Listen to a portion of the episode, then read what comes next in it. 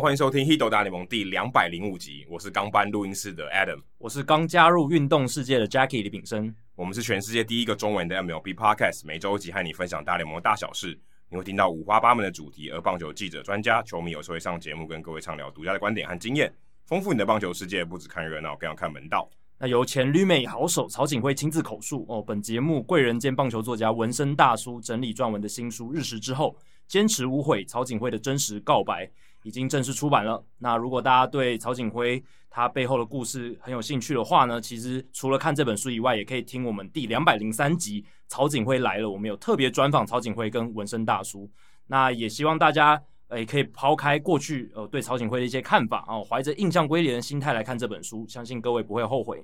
也在曹景辉的这个访问之后呢，我们的这个订阅赞助计划人数大暴增哦，现在已经来到了一百八十五个人赞助哦。最近在这个社团里面还有人看到，就有收到帽子啊，还有拍这个照片，还有人可能不知道有没有听节目，但是他不知道哪里可以赞助，对，哦，所以哦，其实我们已经讲了很多集了，我们讲到都已经有点烂掉了，但大家如果有兴趣的话，可以搜寻泽泽哦这个平台上面 Hito 大联盟的赞助方案，那也希望大家多多以行动支持像我们这样小众的自媒体。像我知道小人物上篮啊，还有 Juicy Basket，他们在泽泽上面也都有开这个订阅赞助计划，所以我想我们是起了一个头，也希望大家可以哦多多去支持。如果你们有听他们的节目的话，也可以去支持一下。对，这两周诶人数增加蛮多，有十几个人，所以也感谢大家这一阵子有听到我们的呼吁。不知道是不是曹景辉那一集的关系啊？但我想关联性蛮大，应该会有蛮多人是那一集是第一次听，就是带带过来这样子。对，刚有提到社团嘛，那如果如果大家还没有加入社团的话，也欢迎大家加入 Hito 大联盟在 Facebook 的社团，你搜寻 Hito 大联盟讨论区。哎，就可以加入这个社团，然后记得回答三个简单的问题。那接下来是念留言的时间。那说的刚才有说到曹景辉那一集嘛？那其实我们在录曹景辉那一集的时候，其实就已经有预习到说，听众的评价应该会正反两极蛮大的。我们先打好疫苗了。对，我们我跟 Adam 有自己私底下聊过一阵子，然后我们都替对方打好这个预防针了。嗯。那后来互相打对方，互相打预防针这样。那后来其实我们上一集有念到一个留言，已经是就是有来信说觉得。不不应该邀请这一个来宾，就是有黑历史的来宾还是免了吧？对，就是那个留言。那这一集呢，我们在听众信箱也收到了一个算是蛮支持我们的听众，嗯、也也有一些维持这样子。那我们就来听听他的意见，就是张家泽先生。然后他说，对于两位主持人非常失望，居然会找呃曹景辉先生当来宾，甚至帮他打书，怎么会想帮一个接受主头性招待的人宣传？对于这个举动，我非常不谅解，也很不满。贵节目算是棒球产业的一环，实在不应该去找伤害棒球形象的人来做节目。但我觉得有一些字面上的问题，我要澄清一下哦。第一个，他不是做节目，他是来宾啊，所以基本上他跟我们不能算一体啊，就是我们邀请他来分享。那我觉得形象上面哦，大家有罪无罪哦，这个已经是一个事实，他就是无罪。那他做过什么事，大家自己愿意相信的就相信，那不愿意相信的就不愿意相信。对，我觉得是这样子看待。那。我们当然也有自己的看法。我们在上一集节目，呃，两百零四集的时候也有聊到。那不晓得张家泽，你听了这一集没有啊？其实如果你听了这一集的话，你应该可以知道我们两个人的立场是怎么样的。嗯、我们也不会说，呃，帮他打书或宣传哦。我觉得我们的用意，其实我们也希望从他那边得到一些东西啊。我也希望说，我们问一些东西，听众搞不好想知道。那我觉得刚好趁着他打书的机会，我们来问。我觉得这是一个很好的时机点。对啊，而且老实讲，其实我们帮他。打书吗？照理来说，其实我们就只是帮出版社这个忙，因为我们其实是想推广各式各样的棒球书籍。那刚好这一本是最近跟美国职棒最有关，然后也跟我们节目的调性比较有关联的一本书，就是文山大叔撰写的，所以我们想说也帮出版社这个忙。我们其实没有收出版社任何一毛钱，完全没有。他们就是赞助我们几本书送给大家，对。所以我们其实就我们节目来讲，我们没有太多什么，就是从出版社得到什么东西，我们单纯就是想要帮忙这样子，然后。我的立场是我们上我我在上一集已经已经讲的很清楚。那我自己是觉得说，对曹景辉他是一个有争议的人物。那我们邀请他来，就是想让大家听听不同的人物他有什么样的观点跟想法，不管他过去的经历是什么。其他很有历史的节目，或是很有这个品质的节目，他们也会邀请一些争议的人物上。其实你看大联盟对于不管是 Pete Rose、Alex Rodriguez，或是甚至就是说有接受禁药的这些球员。基本上他们就是算承认他们的错误，可是他们也没有赶尽杀绝。因为这个我们在 Clubhouse 的这个讲话也没有讲到，跟我上一集刚好没有提到。其实你有没有感觉到说，其实曹景辉出这本书的时候，基本上没有主流媒体报这个新闻，几乎没有，非常非常少，有一次非常非常少。那或许我们搞不好已经算是胆子比较大，愿意做这件事情。嗯、那你有没有想过说，为什么没有人做？其实这完全没有道理哦，因为它有新闻性。你看很多事情哦，狗屁倒灶的、很争议的事情，大家不照报，新三色之类的新闻媒体怎么可能会放过这种事情？但是为什么大家选择不报？你你要去想想看这件事情为什么？为什么？因为他被封杀了。对，这个是大家是已经都知道的事情。嗯，他没办法去上这些主流媒体，所以我觉得我们给他这个机会来做这件事情，其实我觉得是大家听众的一个福气，因为你有办法听到嘛，不然你你就被这些人哎默契封杀了，你就永远都听不到他说什么了。对，那你想不想听？我觉得是你可以，你可以选择。对，但是我觉得我可以提供这个管道，因为我们毕竟我们也算做一个媒体嘛。嗯，我觉得哎、欸，今天我们可以做，那我们就去做，而且他也相信我们嘛，愿意接受我们的访问。我觉得这是甚至可以说是呃我们的荣幸，因为他愿意相信我们，我觉得这也很不简单。对，就我们觉得他还是值得一个有发声的机会，这样。那我们后，然后我们就是提供一个平台，但是我也尊重张家泽先生他的想法哦，因为因为大家的想法本来就不同，每个人都有自己的喜好，所以如果你真的。对于我们这个行为或者是我们这个决定很不满的话，我们也只能说声抱歉。对，但是望您谅解。对，望您谅解。我们之后做节目还是会秉持着就是尽量开放的精神，秉持公正的精神。对，我们其实也没有特别要偏袒曹景辉什么，我们没有，我们就是想要海纳不同的观点进来这样子，然后希望可以提供大家各式各样关于棒球、关于大联盟的任何议题都可以讨论，百无禁忌。这就是我们节目的精神。对，我们希望什么都有。对啊，我顺便跟大家分享一个蛮有趣的小故事。我们今天是新的录音室嘛？对。那昨天我是帮跑步不要听这个节目，然后做做节目。嗯。那昨天我们来宾呢，就叫做张家泽，然后是奥运的国手，这个马拉松台湾全台湾跑最快的男人，而且还是同名同姓同字。哎，同名同姓同字，而且刚好同一天，因为张家泽这位听众就在那天中午写信给我们的，然后我们晚上访问另外一个张家泽，蛮有趣的，一个很神奇的巧合，很巧很巧。对。那除了像张家泽先生有像这样子的人有意见之外呢，也有反面的意见，像板桥民权路的 J Ram 十一哦，他来留言好几次了。对，就是 Jose Ramirez 十一。对，那他说我以前是兄弟迷，也是曹锦辉的球迷，现在除了中华队以外啊，中华职棒应该都是佛系看球了。那他说还跟风过，参加过以前 PTT 草版的板服活动，算蛮 hardcore，很热衷的哦，很热衷的草粉。他说二零零九年后。那件球衣被我压在衣柜的最深处，还没有丢掉或烧掉，欸，诶，对，已经蛮了不起了。因为通常最爱曹景辉的球迷，应该会被他二零零九年争议伤得最深，直接烧掉了。对啊，那他说搬家几次之后，也不知道还在不在。那他对曹景辉有种很复杂的情绪。日食之后出版刚开始，他也真的不太看好。我想说的是，呃，就是他想说的是，他很欣赏两位主持人在。访谈完曹景辉的下一集就能够大方的讨论访谈心得，也愿意直指他闪避的地方。更难得的是，还愿意去理解，但并非原谅曹景辉这样做的考量。我想，这种诚恳而且不被两边立场阵营局限的态度，就是小众自媒体的价值吧。对，我们这两个留言的这个看到的顺序，就是收到的顺序其实刚好相反。对，啊，其实我们是先收到一个比较正面的评价，J Ram 先，嗯，然后再来是一个比较负面的评价。对，看来其实心情有喜三温暖的感觉。其实我相信张家泽先生可能以前也是，我我不确定了，但他可能以前也是曹锦辉的球迷，然后被他也对那一年他回来有很大的期待，所以他也被伤了蛮深的。那 J Ram 他也是这样子的经历，但是。他用另一种方式来看待这件事情，那我们也很感谢 Jerem 给我们的鼓励。他也点出了他在后半段有点出我们节目的精神，就是我们希望不被两边立场阵营的局限啊，然后就是希望可以。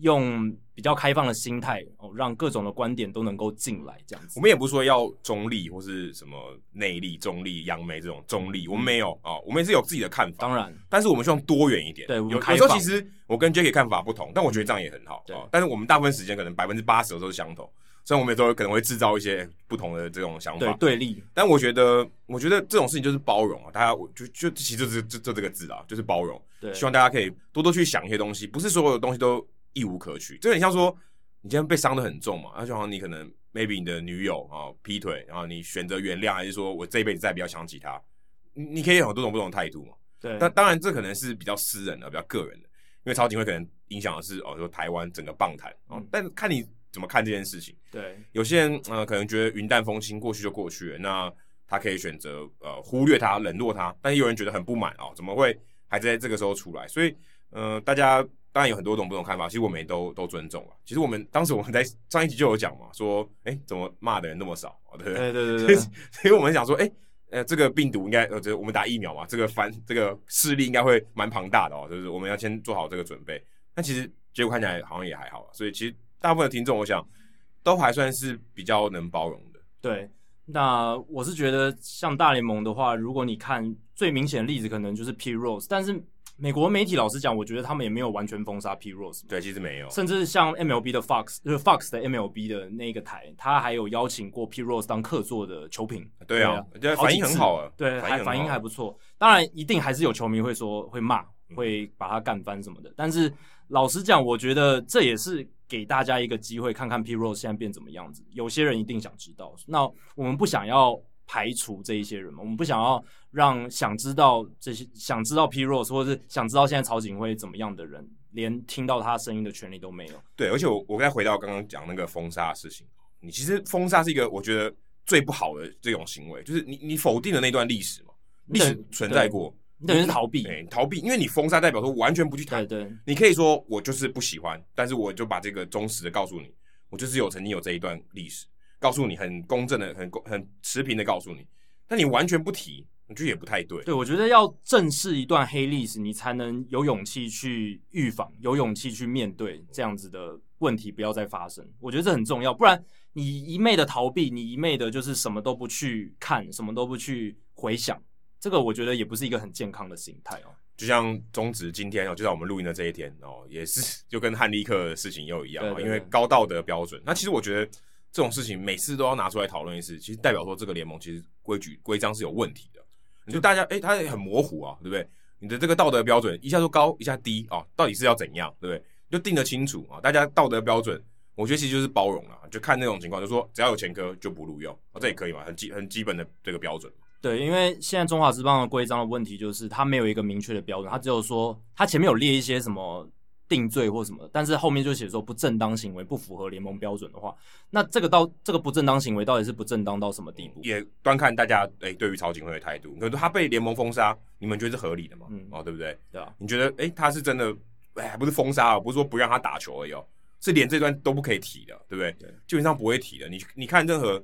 有去中华职棒采访的媒体都不会提这一段，都不会完全没有采访这个日食之后，我们有过去这个分享会嘛？嗯，没有一个主流媒体有去啊，有有一家网络的媒体有去，但是他也是拿手机拍而已，他也没问，他就旁听而已。所以基本上，我觉得这件事情其实是台湾媒体，我我反而觉得这是一个非常不好的现象。对，那大联盟在处理类似的事情的时候，他们的标准是比较松一点，相相较于中华职棒，道德。比较弹性，对他道德比较弹性。那有些人当然也会觉得这不好，有些高道德的标准的人也会觉得大联盟这样不好。因为大联盟，你看曹景辉之所以能够回去大联盟投球，就是因为他们觉得说，诶，他没有被定罪，他没有被就是 convict 这样子，那他们就可以接受。他们没有只要没有被定罪，他们就可以接受。所以他们最后迎迎就是迎接曹景辉回去。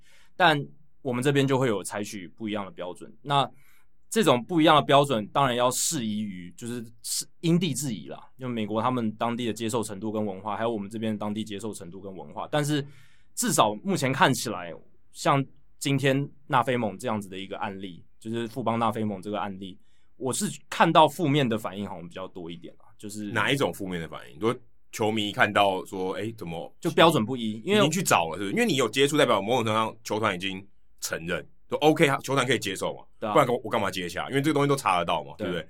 啊，结果你都已经公布了，甚至都说要签约了，要来了，嗯，然后结果联盟把你挡下来。像汉利克恩当年也是啊，对，也是啊，甚至是他他人都已经到台湾了。对，其实我看史丹利他有写，他有写一篇纳菲蒙的文章，然后我看，然后他里面有写到说汉利克当年是联盟没有去特别了解汉利克的背景，就。先说，哎、欸，你们可以先让他过来之类的，好像是好像是这样子。对，那那如果你这样看跟曹景辉比，就觉得这到底在干嘛？然后过来之后才才哎、欸、才去了解汉利克的背景，然后又说不行，又反悔，出尔反尔的感觉。所以这个这样子就处理上面就不太好，对不对？嗯、就是也许有个明确的标准，从一开始汉利克就连这个名字都不会跑出来了。嗯，就是你根本也不应该去接洽他，对对对对，对，也不用去试试看了，就说哦，我们就是高道德标准啊，只要有前科就不要去谈了，对啊。要么就采取一个比较明确的标准，这样子的话，我觉得比较有所从啦，球队也会比较知道该怎么找人。不要一直制造这种话题，有时候其实我觉得蛮无聊的，就是都可以避免的，对不对？嗯、就是 OK，就错就错了，处违反规定就按照这个处罚的方法做，或者就是不让他进来，就这样就好了。对啊，不然的话，像有一些球员，他可能莫名其妙他的生涯就就消失了。对，嗯、像以前很多只是被影射有假球的，也也都婚外情的就没有了，婚婚外婚外情的也很多都没了。对啊，对啊，所以。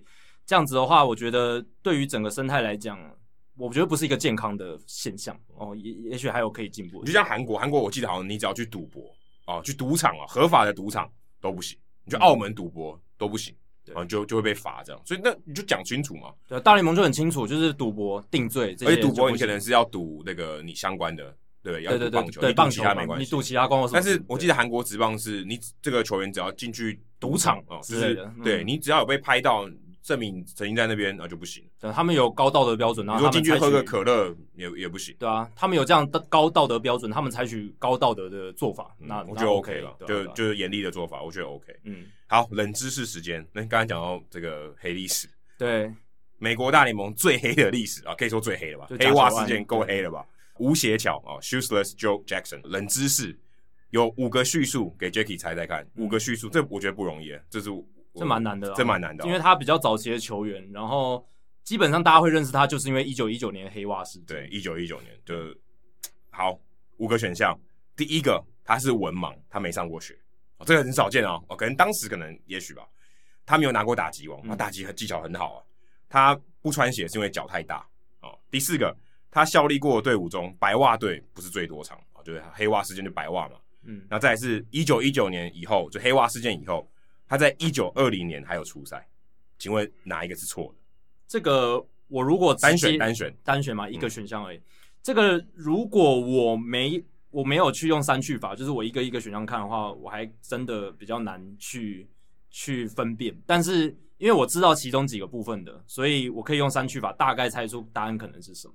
像我知道的就是文盲这件事应该是应应该是真的，因为我我我记得我依稀记得他。没有上过学这件事情，在呃早期的一些棒球电影里面有他这个角色的时候，好像有说这件事。但他会说话了，对他当然会说话，他他只是可能不会写，就就看不懂，对对对，看不懂不识字这样子。嗯、然后他在一九二零年还有出赛，这是我确定的，这是对的.因为因为他但曹景辉黑箱事件之后就没有再出赛，因为他他们虽然是一九一九年打放水球嘛，但是一九。那个案子审判是在一九二一年才定的，没错。对对对，那其他的、哦、你删掉一个咯，对，删掉了一个。那其他我就留留给听众再再猜一猜。OK，对，其其他留给听众猜一猜。好，我再念一次五个选项。第一个是他是文盲，没有上过学；第二个是他没有拿过打击王；第三个他不穿鞋，因为他叫吴协乔。对，绰号绰号 最有名的绰号，这已经这是在 Baseball Reference 上面都查到，这不是这不是已经不是绰号，这已经是登录的名字了。他不穿鞋是因为脚太大啊。第四个是他效力过的队伍中，白袜队不是最多场的，就是他有效力过很多队伍。啊，但白袜队不是最多的。再就是他一九二零年还有出赛，好，给大家猜猜看。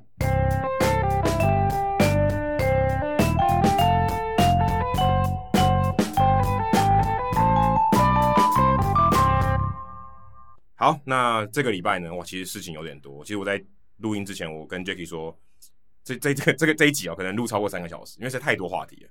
但我反而觉得不会到三个小时，我们就来看看不，不会那么长吗？我觉得应该不会那么长，不会跟 Tatis Junior 的合约一样长吗？因为我们之前回答听众信箱很多问题，十几题我们都没有到三个小时。哦，可是可是我觉得今天的话题真的很多，蛮 loading 是蛮重的，真的蛮多的。因为 Tatis Junior 的这个礼拜确定啊，其实也就是今天的时间，应该这两天的时间。今天是 official，对 official 说，哎，他就签字啊，因为前面传的这个传了很久嘛，其实大家也差不多，只要。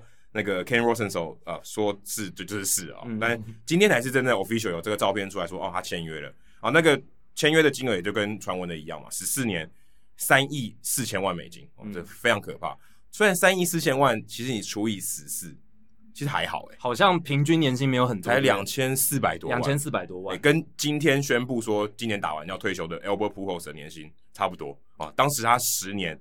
也是每年平均年薪两千四百万，两两亿四千，两亿四千万，总总价值两亿四千万，平均年薪对，就是两两千四百万一年，平均两千四百万，所以哎，差不多。所以 Pujols 那那一年其实这个这个合约平均年薪还大很多，因为你要考虑到通货膨胀的问题。对，就十年十九年前哦，所以 Tatis Junior 这个合约爆炸长，而且也是史上最长的。对，十四年诶，十四年是史上最长，之前最长就是 Stanton 的十三年，十三年。我记得 Bryce Harper 也是十三年，他就是有点 match 啊，就是说我刚好跟你齐平，因为 Stanton 先签嘛，所以当时还是最长，然后 Bryce Harper 再跟进啊。那 Tatis Junior 这个很明显十四年，这数字其实也不好看嘛，对，十四干嘛不签十五就好？啊，十四感觉是哎、欸，我超过一点点，有一个历史意义。对，但我觉得这一张跟 Bryce Harper 或 Stanton 的不太一样，也跟 Ozzie Albies 跟 Ronald Acuna 签的不太一样。怎么说？因为像 Bryce Harper 跟就是 Stanton，他们签约的时候已经是，他们已经建立起一个名声了，他们已经有在大联盟出赛很多的经验。对，而且 Harper 是自由球员签约，对，而且是打出很棒的成绩了。那拿过 MVP 了，拿过 MVP 了，对。那 Tatis Junior 是才职业生涯才刚开始，他年资才两年而已。那你会说，哎、欸，Acuna 跟 Albies 也是很年轻，这个服务年资还很少时候签的，可是他们签的那个约是让他们在合约结束之后还可以再赚一笔大的自由球员合约。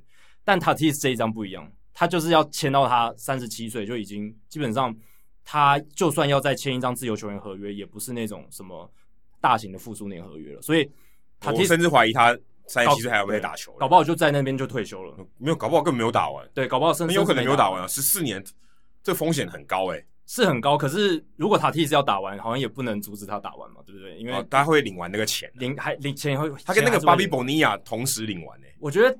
如果塔蒂斯 Junior 到最后衰退很严重的话，也也许就会像 Pujols 这样子。哎、欸，可是 Pujols 有打完呢、欸。对，我的意思就是这样，欸、是还还没有发生啊，但是他应该会打完，今年就会打完。欸、我的意思就是说，完十年的薪水，天使队也不忍心就是提早买断他的合约，这样。我、哦、可是这样很尴尬哎、欸，因为他要占一个额，占一个名额、欸。对对对，但我们不确定啊，搞不好 Tatis Junior 老的时候表现还不错，而且他的这个薪资的这个分布是 backloaded，后对对对，后面亏到爆。因为他前面是买断他的这个一个底薪年，还有三个薪资仲裁年，所以前四年等于是照理来说，如果他照平常走的话，就是薪资不会太高的。所以他等于是签了一个先买买掉他前面那四年还有控制权，然后再签一个十年的合约这样子。那前他最后一年三千六百万呢？其实最后六年都是三千六百万。对啊，对，很可怕哎。对，所以非常的 backloaded，嗯，而且。他中间应该有几年会跟 Manny Machado 的三千万美金的年薪重叠，所以那几年哇，教师队的薪资负担蛮重的哦。反正 A AJ Preller 搞完那时候也也不在，也不在了。对，关关我屁事。哎，这个就是一个一个问题哦。现在有很多总管他们会，他们觉得做决定的时候，这个责任以后的人来扛。就在我们以前我做工程师嘛，我们这有一个专有名词，就叫技术债啊。对，我现在扣有点随便乱写啊，弄得叠床架屋啊，反正会动就好。哇！之后人家要改、修改或维护，疯掉，那个完全弄不起来。然后就有点像房子漏水，然后永远都解决不了，因为可能当初盖的时候，除非你整栋整栋打掉，才办法解决那个问题。有有点类似这种概念。对，所以这个就是 AJ Preller 他可能也有这样想说，就是我现在签了这张长约，未来要面对这个问题的人可能不是我，有可能这样想。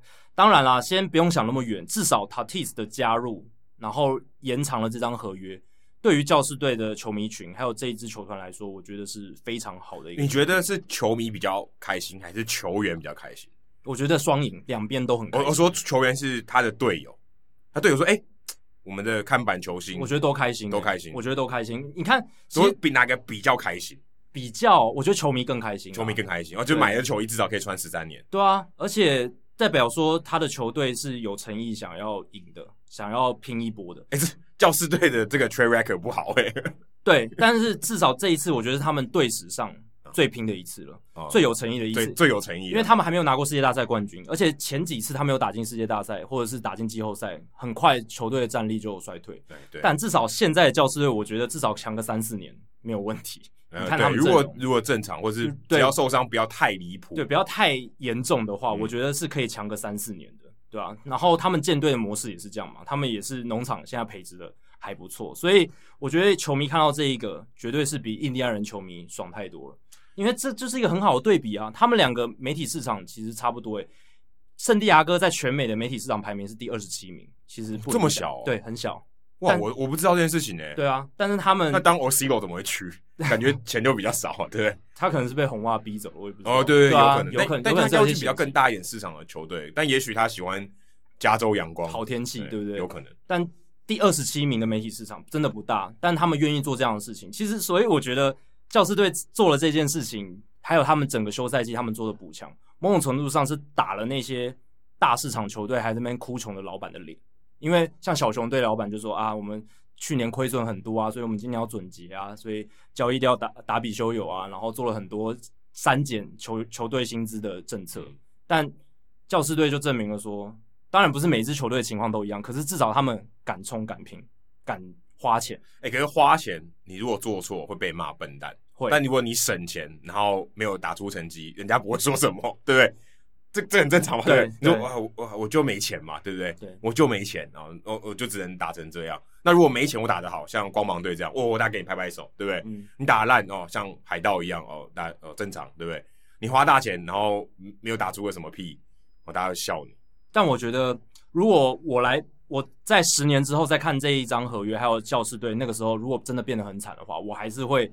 为这张合约拍拍手，因为我我不会因为这张合约签的这个当下，然后他们展现出的诚意，然后还有他们建队的策略什么的，是值得赞许的。他们是愿意经营球迷群，然后愿意回馈给球迷。所以你的意思说，印第安人真的很恶质，没有把林多留下来？对，如果印第安人是恶质的光谱的极端，那教士队现在的教士队，right now 今年的教师队就是在光谱的另一个极端。他们的老板目前是这个 Ron Feller，还有 Peter Seidler。Seidler 是目前的主要老板，我觉得他们值得赞赏啦，因为 Seidler 是去年才买才把这个主要股份买下来，所以之前是 Fowler。那这几年，老实讲，他们不管是签 Eric Hosmer 啦、Manny Machado 啦、Wil Myers 啦，这一路走来，其实你可以感受得到，他们有一直给 AJ Preller 很多空间去操作，很多空间去运用。AJ Preller 付一份薪水，他工作十六个小时，对不对？他没在睡觉的，真的，他打很多电话，然后很积极的在洽谈。那我听到国外的媒体记者有一个很好的比喻说，他们觉得 Seidler 跟 Fowler 有点像这个前老虎队的老板 Mike Ilitch，就已故的老虎队老板 Mike Ilitch。因为当年其实老实讲，底特律的市场也不是特别大，而且算是萧条的一座城市。但是当年 Mike Ilitch 他就是告诉 Dave Dombrowski 说，没关系，你要多少钱我都给你，你要签，你要你要找 Oronias 给你，你要签 Justin Verlander 就是把他留下来，OK。你要去把这个 Miguel Cabrera 换过来，OK？Prince Fielder 你要签也没问题。即便 Dave Dombrowski 当年其实是警告 Mike Ilitch 说，你签 Prince Fielder 的话一定亏，但是 Ilitch 还是说没关系，你就签吧。我这两年我就要拿到总冠军。他们在二零一二年就打进世界大赛嘛？差一点哦，铩羽而归，对啊，对吧？所以我觉得这是一个老板还有高层他们愿意去投入，愿意。经营一支球队，把一支职业球队的效益，应该是说对于球迷的效益极大化的一个表现了。这样看起来，你看道奇队愿意花大钱，教士队也愿意花大钱。现在领队应该蛮开心的哦，说哎、嗯欸，大都会你换新老板哦，然后 Tatis Junior 跟我比，对不对？对，哎、欸，我应该可以拿更好的吧？而且，对啊，但但但没办法，林多比较老一点，但也没有多老啊，坦白说也没有多老。这几年的这些大型的延长约，还有大型的自由球员合约，对于林多来讲确实是不错的哦，嗯、因为就有一些市场的先例给你了嘛。那经纪团队就可以拿到这些先例，说，哎，你看人家的这个 franchise player，这种顶级的球星，他们都可以签到这个约了。那以林多他过去的 track record，他过去的，他 track record 远胜过 Tatis Junior 吧？对，目前为止是这样。对啊，因为他有时机。那 Tatis Junior 打多久？但林多尔他的问题是他年纪比 Tatis 大嘛，然后。他二零二零年，欸、你不能要求人家有十年经验，但又只有二十岁啊！对对对对，这很难。那他二零二零年又打得不是很理想，就林多尔。但是这样子合约签下来，可以作为一个标准，有个依准点在那边。我现在林多可能没有给我八年以上，我不签了。我自己猜大概是八到十年，两亿五千万到三亿美金之间。我我个人的猜测应该会是这个价嘛，哦、因为我觉得这已经变成一个行情了。这个已经变成一个行情，就是不管是 Mookie Betts 三千万起跳，差不多对。然后而且他的守卫更更更有价值，如果跟 Mookie Betts 比起来，他守卫更有价值。哦，对，有对不对？对，Tatis Junior 也是啦。但是如果跟单跟 Mookie Betts 比的话，哦，或者跟 Trout 比，对啊，林多更有优势。而且接下来一个半月是关键期哦，因为开季之后球员通常都不会想谈延长合约。我我记得林多有说他没有很想谈，对不对？呃，我今天看今天的 Trade Rumors，他是说。他开机之后就不会想谈了。对啊，如果要要签的话，或者要谈的话，这一个半月要。其实我觉得很合理。一个球员的心态来讲，他不想要集中还没分心，对，这很分心哎、欸，这、啊欸就是哎、欸，大家不要想都是这么种，我今天掉了一千块的东西，哎、欸，那是几亿美金，几亿美金你，你你吃得下睡得着吗？对啊，几十亿台币这还不明天还要比赛，对，那压力跟这个你随时损失掉一亿美金，你说如果今天我呃我不小心因为分神然后受伤了。那不是很尴尬？对啊，损失几亿台币的事情。我们之前不是算过鲍尔一场先发可能就一百多万美金了？对啊，那你如果那一场分神了，或者是有一些合约的细节，你经纪人跟你讲那些心情被搞坏了，哇，那你赔赔、欸、大了。这个一定会搞坏，我觉得搞坏，除非他们是很严重，除非他们家里超有钱，有钱到他这个不动声色，不然一定会影响。而且不只是林多有可能会想要签长约，Carlos Correa 可也是哦，因为他跟林多一样。都是最后一年就要进自由球员市场，欸、然后但他还在母队，他还在母队，对，他的 discount 应该会比较多一点。然后要看太空人他们未来的方向是什么，哦、他们会不会想要再继续拼嘛？嗯，如果他们想要开始一波短的重整期的话，可能就不会想要把 Correa 留下来。而且 Correa 我觉得跟林多蛮像的是，他们二零二零年都打的不是很好，哎、欸，对，就很尴尬，稍微比较低潮就蛮尴尬。就他们前几年当然都是哦顶级的年轻游击手，哎、欸，可是去年就是有一点。水土不服或者怎么样，我也不知道。呃、就是没有啊，哎、欸，去年这什么情况？就疫情啦，对，就是很奇打得好才是特别吧？对，不习惯打这么多年棒球，二零二零年多怪，对，非常奇怪的一年，对，嗯、所以我觉得。不管是太空人或者是大都会，他们应该都不会太把二零二零年数据的权重放得太高哦。应该道奇队不同意啊、哦，看鲍尔给那么多钱，二零二年投成这样，对不对？对，就是观念不同，或者他们也觉得选手的状况不同。野手我觉得长期的数据的稳定性啊、哦，这个是比较重要，对，比较重要，对吧、啊？所以接下来就看这两名球员会不会继 Tatis 之后来签了，因为要签就是这一个半月，不然球季开始他们应该都不会想签。我提供给大家一个蛮有趣的数字，在我看这个 Tatis Junior 他拿到这个合约嘛，哦，三亿四千万美金哦，这是账面上的数字。可是他拿到多少呢？他真正进到他口袋哦，把税都扣掉哦，甚至我这还没有算经纪人的费用，还没有算一些其他的费用，他只能拿到一亿六千八百多万，一亿六千九百多万，哈，差不多做四舍五入。被扣掉将近两亿，对，他要付将近两亿美金的税，好可怕！我第一次看到这报报报道的时候，我还以为我看错数字了。哎，没有，加州的税就是这么重。哎，对，没有在开玩笑的。这就是有些球员他不想要去加州，真的哦，他宁可去德州、佛罗里达哦，税比较低。因为大家想一件事情哦，他还不只是他的收入在加州啊，主场在加州嘛，对，他大部分比赛也是在加州打，对啊，哦，客场也要征收客场税。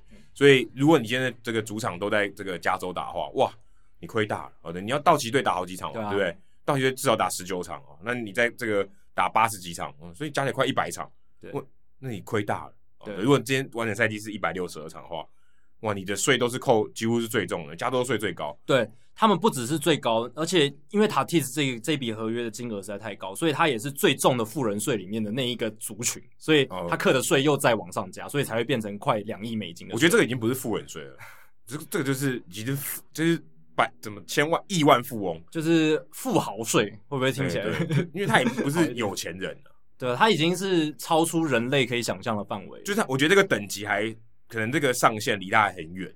嗯，他已经超过上限非常多，就是突破上上限的天际非常多，就有点像道奇队突破奢侈税线哦，对对对，那种感觉，就是他也不在乎了，反正他就签那么多。可是事实上他拿到的只有一亿多，哇，其实少蛮多。美国政府 他们都交给美国政府，当然一亿多美金还是很多钱啊，美国州政府对，当然一亿多美金还是很多的钱。可是你会想说，哇，将近一半以上的钱几乎都交给国库了，哇，这个是。其实我如果是塔蒂斯，我会觉得有点心痛啊。OK，没关系啊，因为他就是要缴那么多，他有办法拿那么多。对啦，也是，对不对？也是。他说我不要缴，那我就给你少一点，那你要不要？也是啊，对不对？对啊，就是也是因为他有这样的实力，他才能拿到这样这么大的合约。对，而且我们刚才讲这个一亿六千八百多万，他还拿不到全部。扣掉经纪人，他也拿不到这么多，嗯、他还要缴给另外一个公司，对，哦，叫 Big League Advance，哦，之前算是投资他的公司，投资公司算是一种投资球员的公司。我我帮他我看了一下哦，他们平常的价码哦，他们签了一个合约，平常的价码就是他们如果要给他哦多少钱啊，跟他签多少合约，例如说，哎、欸，你未来如果要给我啊几趴，我就给我现在都借你几趴啊，嗯、也不算借，就我就送投资你几趴，我就送你、嗯、就投资你，嗯，那一个 million 我换十趴。哦，就当时如果说一个名人就一百万，如果今天你啊之、嗯、之后的薪水都给我十趴，我现在直接拿一百万美金给你去用。然后你以后签了长约之后，或者大大联盟合约，你就要给我十趴。但我看报道里面写说，大部分落在八趴左右。对，我帮他算了一下，大概要给这个 Big League Advance 两千四百万美金。因为对啊，Big League Advance 他们老板 Mike 呃 Streamer 他就已经说了，这个这一笔是他们赚最多的一笔。塔蒂斯这张合约是最赚的一张。他才这个公司才四年多哦，所以哇，削翻了哦。塔蒂斯 Junior 一人得到鸡犬升天，对啊，削翻了，他就投资这个球员，我就赚两千多万美金，对啊。这是但是未税啊，哎，这是未税的，嗯，但是还是赚很多钱，很可怕哎，还是赚很多钱。当初可能只给他几百万，可能。不到一百万，然后因为要他有可能，他他说有可能给你十万美金，然后你以后只要给我一趴就好，就是选手还在小联盟的时候给你十万或是五十万，这个公司给他十万，这个公司对，这公司给他十万或五十万，然后他未来趴数就会依照这个他前面预付的这个金额，所以他可能拿了八十万美金，八十万美金，然后亏，哇，我靠，我等于我投资八十万，我赚两千四百万，三十倍。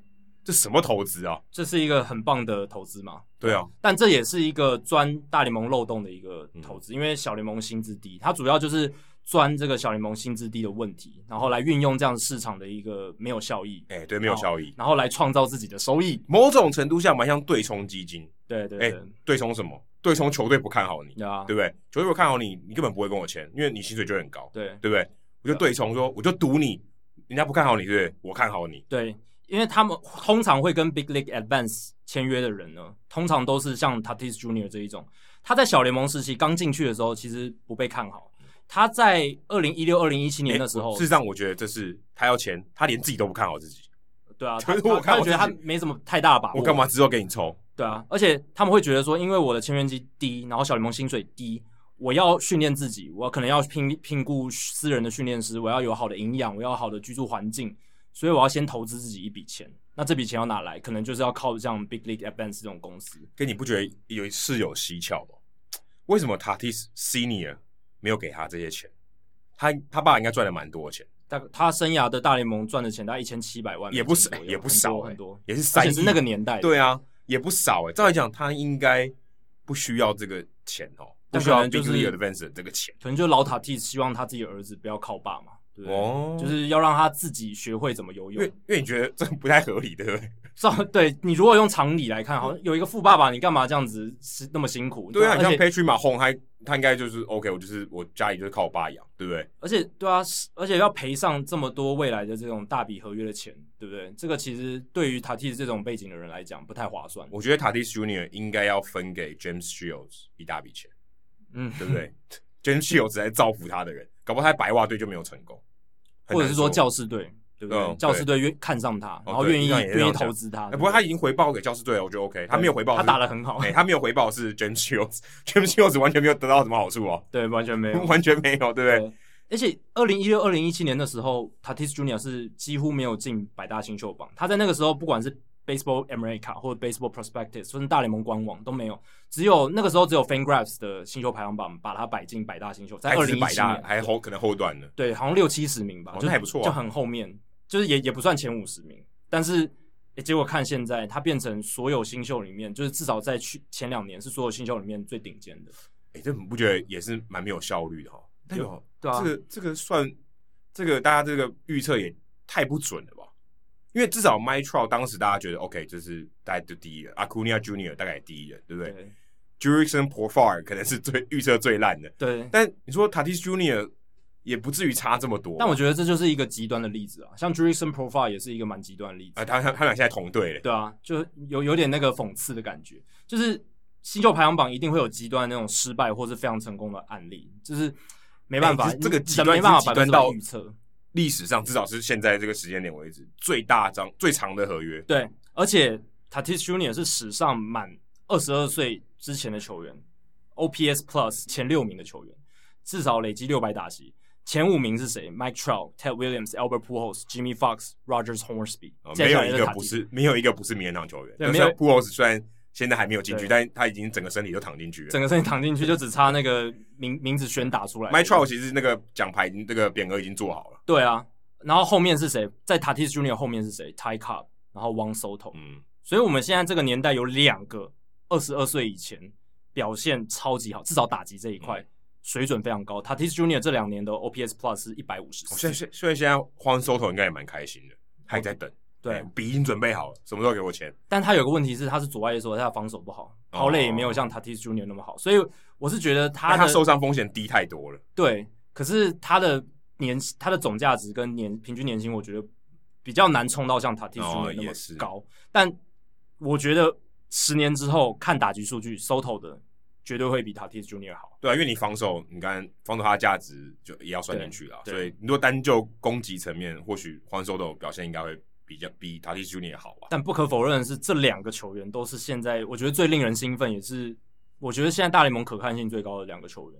阿库尼亚 Junior 怎么办？我觉得 Tatis Junior 已经超越阿库尼亚 Junior。真的吗？对，因为他守游，因为 Tatis 守游击区，游击区的 highlight 远远比中外也好看。除非你你 Acuna 不可能天天都接没收全垒打嘛，不可能。但他 Tatis 在游击区每天要处理好几球，然后都爆传。他在二零一九年会爆传，但二零二零年改善这个缺点。哦、他现在手背比较稳了，所以他去年的手背数据进步非常多，对吧？所以这也是我觉得教士队看完他在二零二零年的表现之后，觉得好，我们下定决心就用十四年的约把他绑在这个教室一辈子。现在就看这三个了，我觉得这三个可以带起蛮棒的这个反应啊。对，大家喜欢看这些人也有激情啊，就好看，对不对？然后又年轻，敢拼哦，对啊。当然，可能 Acuna Junior 拿的钱太少了。Juan Soto 现在是几乎基本上跟领底薪没什么差别。但是 Acuna 他在这张合约走完之后，还有机会再签一张大的，对，对吧？所以就看他。我觉得 Acuna Soto Tatis 他们会是棒球界接下来十五年的脸哦。如果没有受伤的话，哎、欸，都拉美球员呢、欸，对啊，哎、欸，你看像是 Cody Bellinger 啊，或是 Mike Trout 哦，虽然也是在大城市，都在洛杉矶，嗯，感觉上我觉得这个心度差了一点哦。这以成绩来讲，当然很好。可是你说那种兴奋程度就没有那么高，因为我们刚刚讲的那几个 Acuna、Tatis、Soto 都是超级鲜肉，都超年轻，而且我觉得都很有个人特色。对，这个很重要，就是有个人特色。哎，你一看他挥棒或者他打击、他动作，你就知道他是谁。你把脸遮住都可以，对不对？对，你就把全部都黑影，嗯，我也看得出来这个人是谁。但有人说 Tatis Junior 被绑在教室圣地亚哥这个地方，对棒球产业不太好。为什么？因为如果他是洋基或者红袜的话。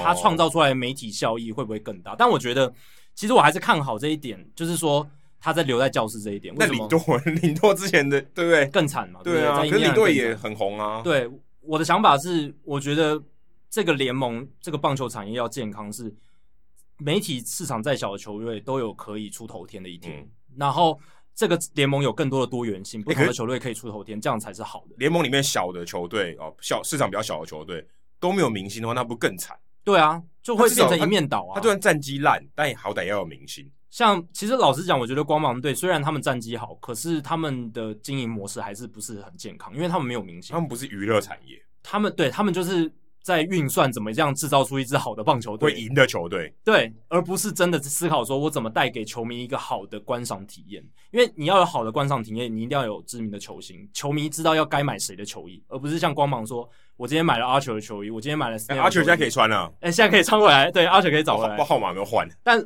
你说那些买 Longoria 的就没了嘛？然后 Snell 的也没了。哦，对哦。这个 Snell 可能很多人觉得，哎，会待蛮久。对啊，前前两年不是还说可能把他延长约签下来，结果也没有。所以在这样的情况下，我觉得光芒队那样子的经营模式就还没有比像教士队这样子来的好。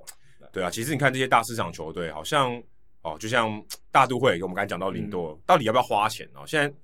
Gerrit Cole，然后 Clayton Kershaw 都有这种疑虑，而说，哎，其实这个我们节目也讨论过蛮多次，很多次，很多球队经营的策略就是刚才讲的，哎，他即便他市场有点大哦，也但有点大的怪怪，即便他市场不小，他也不愿意投资，不愿意花钱，他就哎我就摆烂啊，就其实大家看得到成功的例子嘛，就是小熊队跟太空人队，那马林鱼队现在可能已经过了那个时候，开始慢慢爬起来。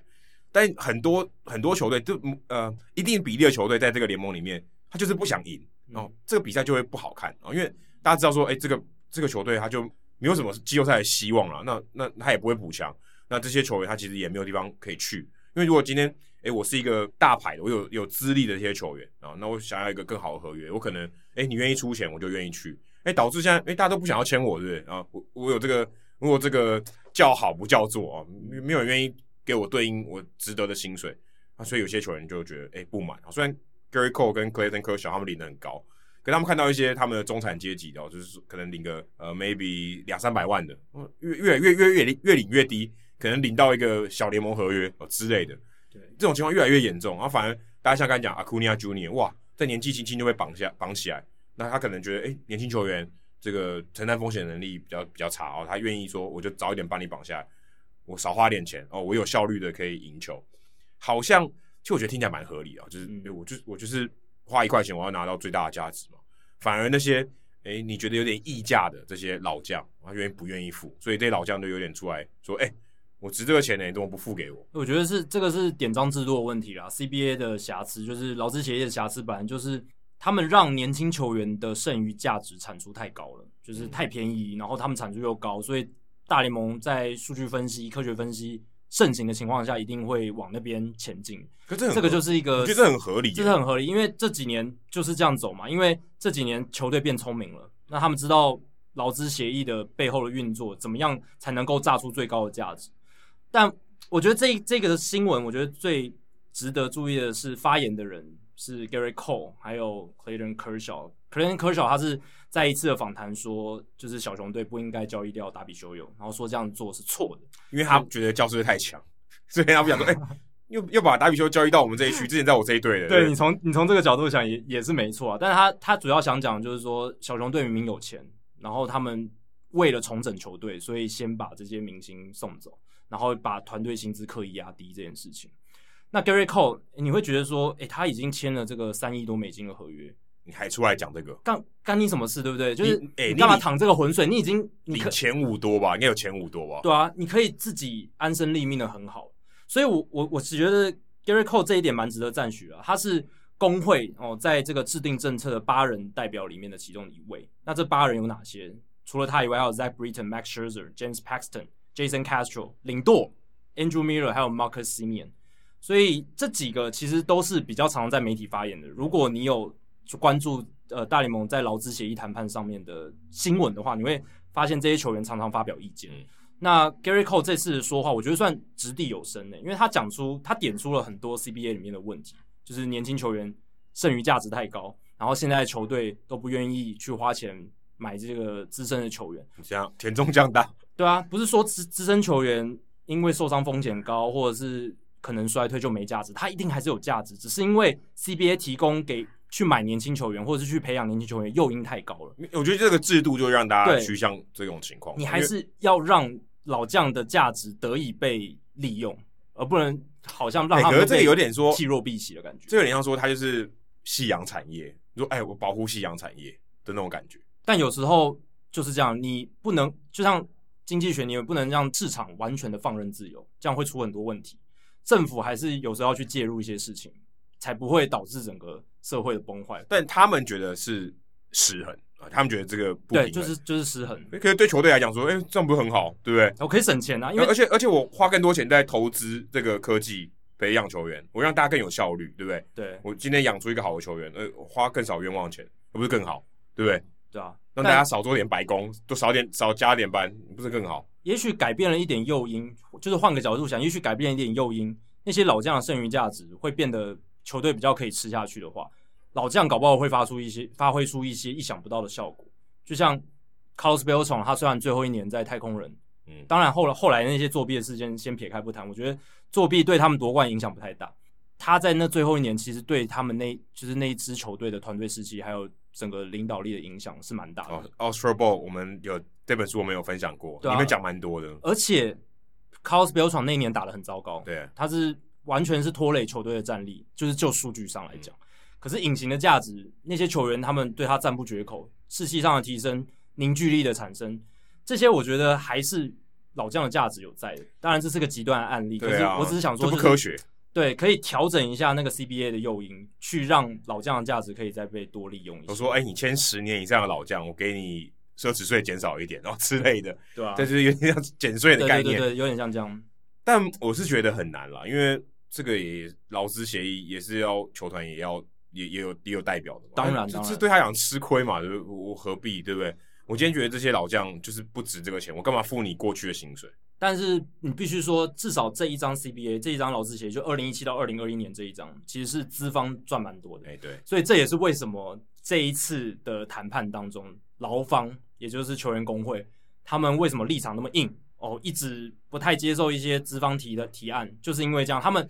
因为觉得上一张吃太多亏了，他们这一次立场一定要站得够坚定。所以 Cole 跟 Kershaw 这基本上算是这个挣钱放话了啊。对，他们必须做，必须这么做，一种策略啊。现在季前先讲一下啊，酝酿一下啊，把我们球季结束，搞不好球季还没结束，我们就罢工了。对啊，搞不好很难说。而且 Cole 他是这个工会的这个代表嘛，八人小组的代表，所以他更需要跳出来说话。哦，而且其实如果罢工，他好像损失最大哦。哎，对哦，因为他、啊、因为他一场的薪水最多，薪水最高的人损失越多啊。对啊，对啊，所以他冒的风险其实还不小。嗯，Kershaw 也不少哦，对吧、啊？那现现在问题就是说，大明星还是赚得到钱嘛？Bryce Harper、Machado、Tatis、Betts、Trout 他们都赚得到，但就像刚才 Adam 讲的，中产阶级还有一些资深球员的萎缩，才是最令劳方担忧的事。因为这些中产阶级跟这些资深球员的薪资，才是比较撑起整个球员的平均薪资。不然的话，近三年的大联盟球员薪资不会一直衰退。其实你大家可以想一下，就好像你公司里面一大堆实习生，嗯、对不对？对对对对对。但实习生很强哦，对，就很多那种你知道，西谷科技公司高产力，其实其实实习生是很强啊，但他们实习生是有薪水，但是跟正职比是低很多，九牛一毛。哎，但是他们战力其实很强，因为他们有他们有未来嘛，他们要赌未来。其实蛮这种蛮像这种概念。可是其实你这种会出现这个问题，其实是一个好的现象产生的，就是这个系统变得更有效率。嗯。我挑球员更有效率，我养球员更有效率，我签自由球员更有效率哦，花更少的钱签到价值的 CP 值比较高的球员，这其实是一个好的系统，那它产生了一个可以说副作用嘛啊，对，因为你你很难任何事情没有副作用嘛，就像我刚刚讲外部性，对，就会产生这种情况，所以但是你要取得一个平衡点，的确，然后又要劳资双方没有撕破脸啊，真的需要一点智慧。我觉得只能说这个系统是。有效率，可是不能说它是好，因为好的定义有很多种。哦、对，因为它危及到的是某一些，你可以对每个人来讲好都不一样。对，都不一样。可是像有些球员，他可能年轻的时候打得很好，然后刚好要进自由球员的前一年合约年受伤，他没有拿到高薪，那这个就对他的人生有很大的冲击。可没办法，这就是人生。对对，但是现在球员方希望就是减少这样子的情况发生。我记得有个案子，就是像 Jonathan Lucroy，他就超衰的，还有控制年的，就是球队对他还有控制年的时候，他打的超好，就都是那一个要签约的年份，要换工作的年份，他就打的特别不好，结果他都是拿到非常低薪的合约，他就非常非常非常衰这样子。那他在年轻，陈伟英运气就非常好，对，陈伟英运气就非常好，他在对的时刻变成了自由球员，还有在对的时刻被释出，然后在球队最不想看到的时刻开始衰退受伤。对吧？所以就是每个球员的案例都不太一样，但是劳方就是希望说他们能减少就是那一种他年轻付出了很多也很有价值，可是他却拿到的薪水非常低的这样子的一个情况。哎，我觉得好难解哦。我觉得这个真的需要这个谈判的智慧，因为毕竟我觉得两方都不会让步，对吧、啊？对。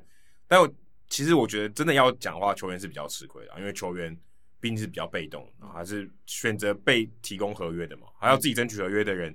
相对还是比较少的，是比较大咖，像 Cole、Kershaw 这种，我可以挑啊。大部分是，哎、欸，你有什么，我就如果差不多，我就就签了这样。对，所以其实球员来讲是比较被动，但球员工会也替他们出了很多声啦。像之前他们有对小熊提申诉案嘛，就是小熊操弄 Chris Bryant 那个案子，虽然最后是判说工会败诉，就是小熊没有操弄这个 Chris Bryant 的服务年资，但其实是有，大家都知道，只是在法律上。就是从客观的角度来看，你其实没有太多证据，对你抓不到嘛，因为他就是照规章走，而且他说他们他他手背还没准备好这件事情，你你你很难量化，你很难量化，对啊，你很难量化，这什么有没有存到一定的钱，然后就呃 OK 有存到，这个这个根本看不出来。然后另一个例子是球员工会，他们也有在二零一八年六二月的时候，对马林运动家、海盗、光芒这这几支球队也提出申诉，说他们没有好好运用大联盟中央收益分配的给他们的钱，就是。白话点是没有好好花钱，对这些钱不花，对这些钱给他们不是让他们哎、欸、中保，就是直接收收到口袋里，是要给你们拿去投资自由球员，拿去投资在球队的一些设施上面。但是球员工会觉得说这些球队都没有这样做，他们收到自己的口袋里，所以他们才提出这个申诉。那这个申诉到现在还没有判决结果，但可能也是凶多吉少，就是对球员工会可能不会有利。可是至少到目前看来，球员工会他们是有在做很多事情，而且这一次的谈判，他们的立场会站得很坚定，对吧？所以大家才会觉得说啊，今年年底等十二月一号到期之后，哇，这个情况就会有点危险。会不会二零二二年没有球可以看？然后最糟的情况有可能会这样，封管罢工啊，嗯、这是玉石俱焚，对啊，这是有可能看到的。哎、欸，说到不动啊，Blake Snell 他多么希望他在世界大赛第六站没有被换下去，对他希望不动，他希望自己留在投手丘上面。他最近我觉得这个时间点蛮微妙的，因为他如果没有换队，他可能不会发这篇文章。对啊，因为他在 Player Tribune 上面发的这篇文章，他有一大部分的篇幅也是在谈说，哎、欸，他加盟教士队的心情。对，那前面当然他有一些 bite，而且我觉得他的标题很有趣、欸，他的标题是 I got something to say，就是哎、欸、都没有人听我讲话，对不对？我要说话，对啊，对，因为因为好像没有人，我不知道是怎样，因为其实 Blake Snell 算是一个蛮外向的人，然后他其实也蛮常，就你看打他打那个电动嘛，对，The Show，然后他也会常常有拍一些，其实我觉得他算是比较呃低调版的 Trevor Bauer 之类，他也算是蛮年轻世代，然后也比较会表达他自己的意见，他比较喜欢用直播的方式，对，然后他这次这样，其实我让我觉得有点讶异，就说，哎，之前是他都没有机会好好说吗？还是他就变成我要用文字来说？那其实这篇也写的蛮长，而且我觉得有一些是他之前也许有机会在访问的时候说，但他都没有说的。就在当时被换下去的时候，他到底是怎么想？嗯，其实其实我们也都不知道。然后我看记者也都没有写。他这个文章里面，我大概简述一下觉得关键的地方。他说他当时其实，在六局的时候，他投的很好，他觉得他这是他生涯投过最好的状况的一场比赛，投的非常顺啊，顺风顺水的。让我继续投，我我们球队应该会赢。嗯。就他突然瞄瞄到说，哎、欸，牛棚居然 Nick Anderson 在热身，对，热热身就热身嘛，又又怎样？就是然后去拿水，打个电话，接个电话，抠个鼻孔，有什么关系？他就觉得心情不太稳定。哎、欸，他说我不是投的好好的吗？对，现在是怎样？干嘛要热身？他脑袋里会有很多声音出来，就是说，我现在面对全世界最强的棒球队道奇队啊，我现在投的状态是我感觉我人生最好的一场比赛。哎、欸，结果这个时候牛棚有人在热身，是不？不信任我现在的状态吗？是我哪里出错了吗？所以他内心的小剧场就拉开了序幕。对，然后，可是我觉得他就说这个影响他很大，所以导致他后来就被 Mookie Betts 打长打，然后继续就掉分了，所以然后就被换下去，就被换下去。就他等于是他在这个穿光芒队的最后一幕了。当然，这个事情发生的很快，可是我看到这一段文字，我想说，这好像有点借口啊。如果你今天是一个心理很强健的王牌投手，他是他也是嘛，这种事情不应该影响你啊，对不对？对。当然啦，他被影响的程度也不会到太大了。如果看到，欸、我我觉得他很大，不然他不会提出来。因为，但我觉得很大的话，他不会打到大联盟，他在小联盟就没办法打上去。对，那那到底是怎么回事？因为我觉得他只是心情有受到影响，但是以他的、欸、结果是不好的，嗯、结果对他讲是他不想看到的。但他其实老实讲，没有被打得很惨啊，对不对？他只是被打了几个软弱。我记得 Mookie Betts 是不是打了一个滚地球还是什么？对啊，然后就安打，就安打嘛。然后他也他也没有被轰全垒打，或是整个崩溃。那个就是光芒队他们已经有既定好的策略，然后要在那个时候就把他换下来。所以老实讲，他的状态有到不好吗？或者是他那个时候已经累了吗？我是不觉得，是光芒照着他们的计划走。那他的心情多少受到一点影响，但是。我是觉得他如果要继续投下去，再撑个一两局，我是觉得应该是 OK 的，应该是 OK，对，就不会说完全崩溃。可是我觉得这种小小的细节，还有小小的剧场，在他心里面，嗯、这种东西是教练或许要很有经验，跟这个选手很熟，我看过很多这种场面，他才有办法感觉到，很小的动作，maybe 眨个眼、擦个汗，一些小很小的细微的动作，还发现，哎、他是不是有点动摇？哦，是不是？哎、欸，刚刚投得很顺嘛？很有霸气，哎，怎么突然这个气氛不太一样？或许我们在电视上都看不出来，可能主播、球评都看不出来，可是教练看得到更多这种很细微的小动作。我觉得如果他有看到的话，或许他会有做出不一样的结果，或许他就不换。到底是怎么样？哦，上帝跟他沟通说，哎，这个 Nick Anderson 只是热身而已啊，只是做个准备而已，你不要心情影响太多。我不知道他怎么讲，但最后看起来结果感觉上，Cash 跟 Blake Snell。我觉得是一个不好的结果，但我觉得就算 Cash 或者其他教练观察到这个现象，他们也还是会换掉他。真的吗？对，因为他们就是觉得他们那个时候就是要换，他们的 game plan 就是那样子。那其实我当初有写文章也是觉得说这个光芒的决定是对的，因为这是他们的 game plan，而且接下来的一个 match up 就是就是当然不是换 Nick Anderson，Nick Anderson 不是最好的选项，但是那个情况下是可以换头的，只是说那个时候我觉得到底有一个议题是说，就是到底投手牛棚在热身这件事情该被看见还是不该被看见？可这跟球场设计有关。有关对，但对啊，所以这就是球场在设计的时候可以纳入考量。可是其实如果光芒队球场，准备看他的球场，他的这个牛棚其实是在外面，所以他其实是蛮远的，对不对？没有是在外面，是在这个呃，应该不讲外面，他在界外区，所以其实都看得到的。对啊，都就是他还不是在室内的牛，应该讲这样讲也怪怪，他其实室内球场，他不是在这个场外的地方哦，因为他在场内，对场内，他在这个边线旁边，对对对对对，边线，所以其实他应该很习惯了。对，所以我是觉得他。提到说，当然一定他心情有影响，哎、欸，但是他不可能会影响他表现太多，但是心情有影响。但但我觉得他如果今天没有什么影响，他干嘛写？我我觉得 I got something to say。对啊，所以他心情有有有受影响，所以他写才写出来。但是他受影响说他有影响到他的表现吗？我觉得不会影响到表现太多，但是 Kimoji 不北宋。我觉得有诶、欸，我觉得我，我觉得这种细微，他的心情，因为对啊，投球我觉得进入到一个 flow，一个 lock in 的状态，他是那种很有自信的。对，那你突然这个，因为这是一个很很微妙的一个平衡，然后、嗯、你你不会说，哎、欸，我这个开关我说开就开哦，这个是你好不容易到那个状态，哎，突然有一个小小的变化，哇，那状态就不整个就不对，对你整个信心都动摇，就就开始想别的。对那 lock in 的时候就是心无旁骛嘛，你现在突然有一个东西，因为一个蚊子跑进去。你觉得整个东西都跑掉了？但我个人是觉得说，对他的信心或者他的这个 Kimoji 可能会被送。可是我是觉得，如果继续投下去，硬投下去的表现也不会到彻底崩坏。嗯、我我是觉得他还是可以投出一定的水准，但就不如他在 lock in 的时候了。对，他就没有那种前五局、哦、这么宰制。对，但是我觉得这是影响人挡杀人，我觉得这是影响很大，这个差别就很大了。所以他才会把它写出来嘛。然后这个也是在一个印证说，球员其实。还是会很在意自己投球当下的状况，出乎他预预料的一个情况。这是我觉得人呢、欸，人就一样。我们刚才讲说几千万，哎、欸，你今天受伤或什么，你合约脑袋里面脑袋里面一直跑来跑去的。对，这种小东西，我觉得尤其信任感这种东西，哇，大家当下你很难处理。在那个场上，你就孤单的一个人站在那边呢、欸，对啊，你脑袋里面谁也你也不可能说当下我跟谁讲话。其实从他被换下去，他走下去的时候的表情啊，还有他一些他的一些肢体动作。大家就已经知道说他的心情一定是有受影响，而且他是很不爽的。可是他在文章里面其实也花了一段篇幅在写说，诶，光芒栽培他，他在那里待了十年，然后有具备一定的情感这样子。其实我在这件事发生的那一集，我有讲到说，我是我自己觉得他跟光芒还是有很深的感情，他不会跟光芒队撕破脸。所以他在文章里面有讲到这件事，他能理解 Cash 的决定。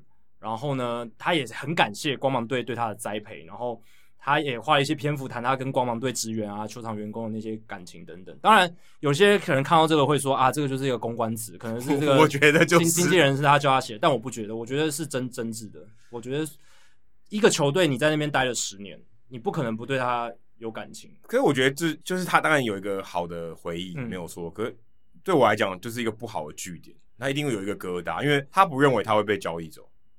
对不对？嗯、我觉得或者不要用这种方式结束啊，交是不是交易？我觉得由不得他。但这种方法结束，在他的投资这么多年青春的这个球队里面，他是用一种他不想看到的结局，然后结束这个他在这边的生涯，是有点难堪的、啊。回回想起来就觉得应该可以更好。对，我是觉得就那个那一场换头这件事，他 Kimoji 有点不爽，而且他也觉得这个结束是一个污点。对，这个这个我是觉得确实有点可惜，我没有画下完美的句点。但是嗯，我我相信。光芒队，我是觉得他不会就是那种怀恨的那种感觉，就是说十几年后还是觉得光芒队对他有亏欠什么，我是觉得不会，就是他还是会感、嗯啊、感谢他的栽培，这恩很大。对，因为确实他是在光芒队投出很好的生涯，当然他本来就是一个很 top prospect，他是一个很好的新秀，没错。嗯、可是有多少 pro top prospect？最后死掉了，或者最后呃不是死掉，不能这样用这个词。我说他的职业生涯死掉，嗯、对，职业生涯死掉，或者是最后就是没有没有有结果这样子，对吧？所以他能够以 top prospect 的身份，然后在光芒队调教底下变成一个赛扬等级的强投，这个是我觉得他还是会感念很久。只是饮水思源啊，对，饮水思源。但是就是那件事可能会让他觉得不是一个完美的局。看到这个报道，我我以前做过记者，我我其实有一个很很很很很特别的感觉，就是说，哎，为什么这个东西不是媒体爆出来的？哎，他想要用自己的方法去讲这些事情，而且不是被问的情况，不是被采访的情况下，他愿意自己讲。其实我觉得这是一个很不错的啊，就是，哎，你今天觉得媒体可能扭曲你的话，太多揣测，哎，你想要自己讲。很好，对不对？你愿意讲，你愿意说我心里的小剧场，你愿意这个坦诚，然后让大家知道说，哦，原来球员是也是有人性的一面，他他跟你一样，也不是好像很冷血啊，在场上就是就是什么都不想，心无杂念，也也不是啊，对不对？他也不是这种钢铁男子，他有他人性的一部分，他愿意坦诚，然后再用这种方式跟大家讲，我其实觉得蛮好，我觉我我我我蛮希望。嗯，有更多的这样的内容啊，告诉大家说，哎、欸，其实球员他是人啊。当然，Players Tribune 他本来很多这种文章，但是像这种文章说他在场上的感觉啊，一个很关键、关键的时刻，其实是他的心境，嗯，历史性的一刻，嗯、甚至可以这样讲，他解释了他的脆弱。对，哦，这很不容，坦白说这很不容易耶。他今天不要写自传嘛，对不对？或他生涯已经结束，他已经不在球场上了，他可以去回忆这些东西。哎、欸，这些东西。哎，大家其实以后看到还是会会想到的，对不对？对啊，他当时心里有开了小剧场，他现在在场上会不会怎么样？对啊，其实这个也是现代球员还有现代球迷之福啦。因为要不是有这些社群媒体或是更多的多元的网站的出现，以前的球员哪有这种发声管道？都一定要透过记者包成可以可以写这种 Ball Four。对啊，只有那种，而且要退休很久之后，很少说现役，然后我自己写我投书，自己写文章，或者自己上广播讲这些。其实很少，而且我觉得他讲的东西是不是这种什么我训练啊，很辛苦啊，嗯，嗯，我的背景啊什么，我们要争取冠军啊，不是讲这些，他讲的很脆弱。对，我觉得这很难呢。就就像我们访问曹锦辉，你说要像谈论到这种他很心情很脆弱的部分，或是他真正心里面哦最软的那一块，很难呢，就是很敞开内心的那一部分。嗯，然后他愿意在没有被拨开，或是没有人付钱给他的情况下。他做这件事情，我觉得我哇，说这样，我把刚才那句话收回来，我不晓得有没有收钱啊。但是我觉得他愿意讲，真的是很很少见的一件事。对，当然这些文章一定是有润饰过，一定公关团队有稍微去帮他修改过之类的，等等等。但确实，你只有在现代这个年代才可以看到这些东西，以前真的很少很少，可能要退休好久以后。对，所以真的是现代的球员还有球迷之父，球员可以第一时间跟球迷做沟通。然后球迷也可以比较直接的了解球员的心境，那球迷也不用比较不用去一直乱臆测说啊，他那个时候到底在想什么，他可能会怎么样。哎，我现在我本人当面出来有一个说辞了，对，至少这个字是我打，不然就我经纪人打的，至少挂名是我嘛，他下面还有他的签名，对不对？至少 OK，这个我认可。对对，那跟访问还不太一样，访问搞不好呃断章取义。对啊，那这个我看过嘛，我签名的。对啊，这个有一定的说服力，而且重点是公信力啦。对啊，这个最重要。所以我觉得现在球迷或球员真的还蛮不错，有这样比较直接的沟通管道。当然。我们这些，我像我们这种角色的人，还是要有啦，因为我们还是要帮大家汇整资讯，或者是要呈现一些多元的观点。但是球员的观点加进来，我觉得只会更好，而且是主动的。对，说到主动呢，而且球员的观点哦，这礼拜不知道大家有没有 follow 到这个新闻？其实，在台湾好像我看没有太多人讨论，比较少，比较少，比较少。啊，这个嘴炮王啊，可以算 Twitter 王啊，Trevor Bauer，哎，又跟人家开干了啊。但其实这个。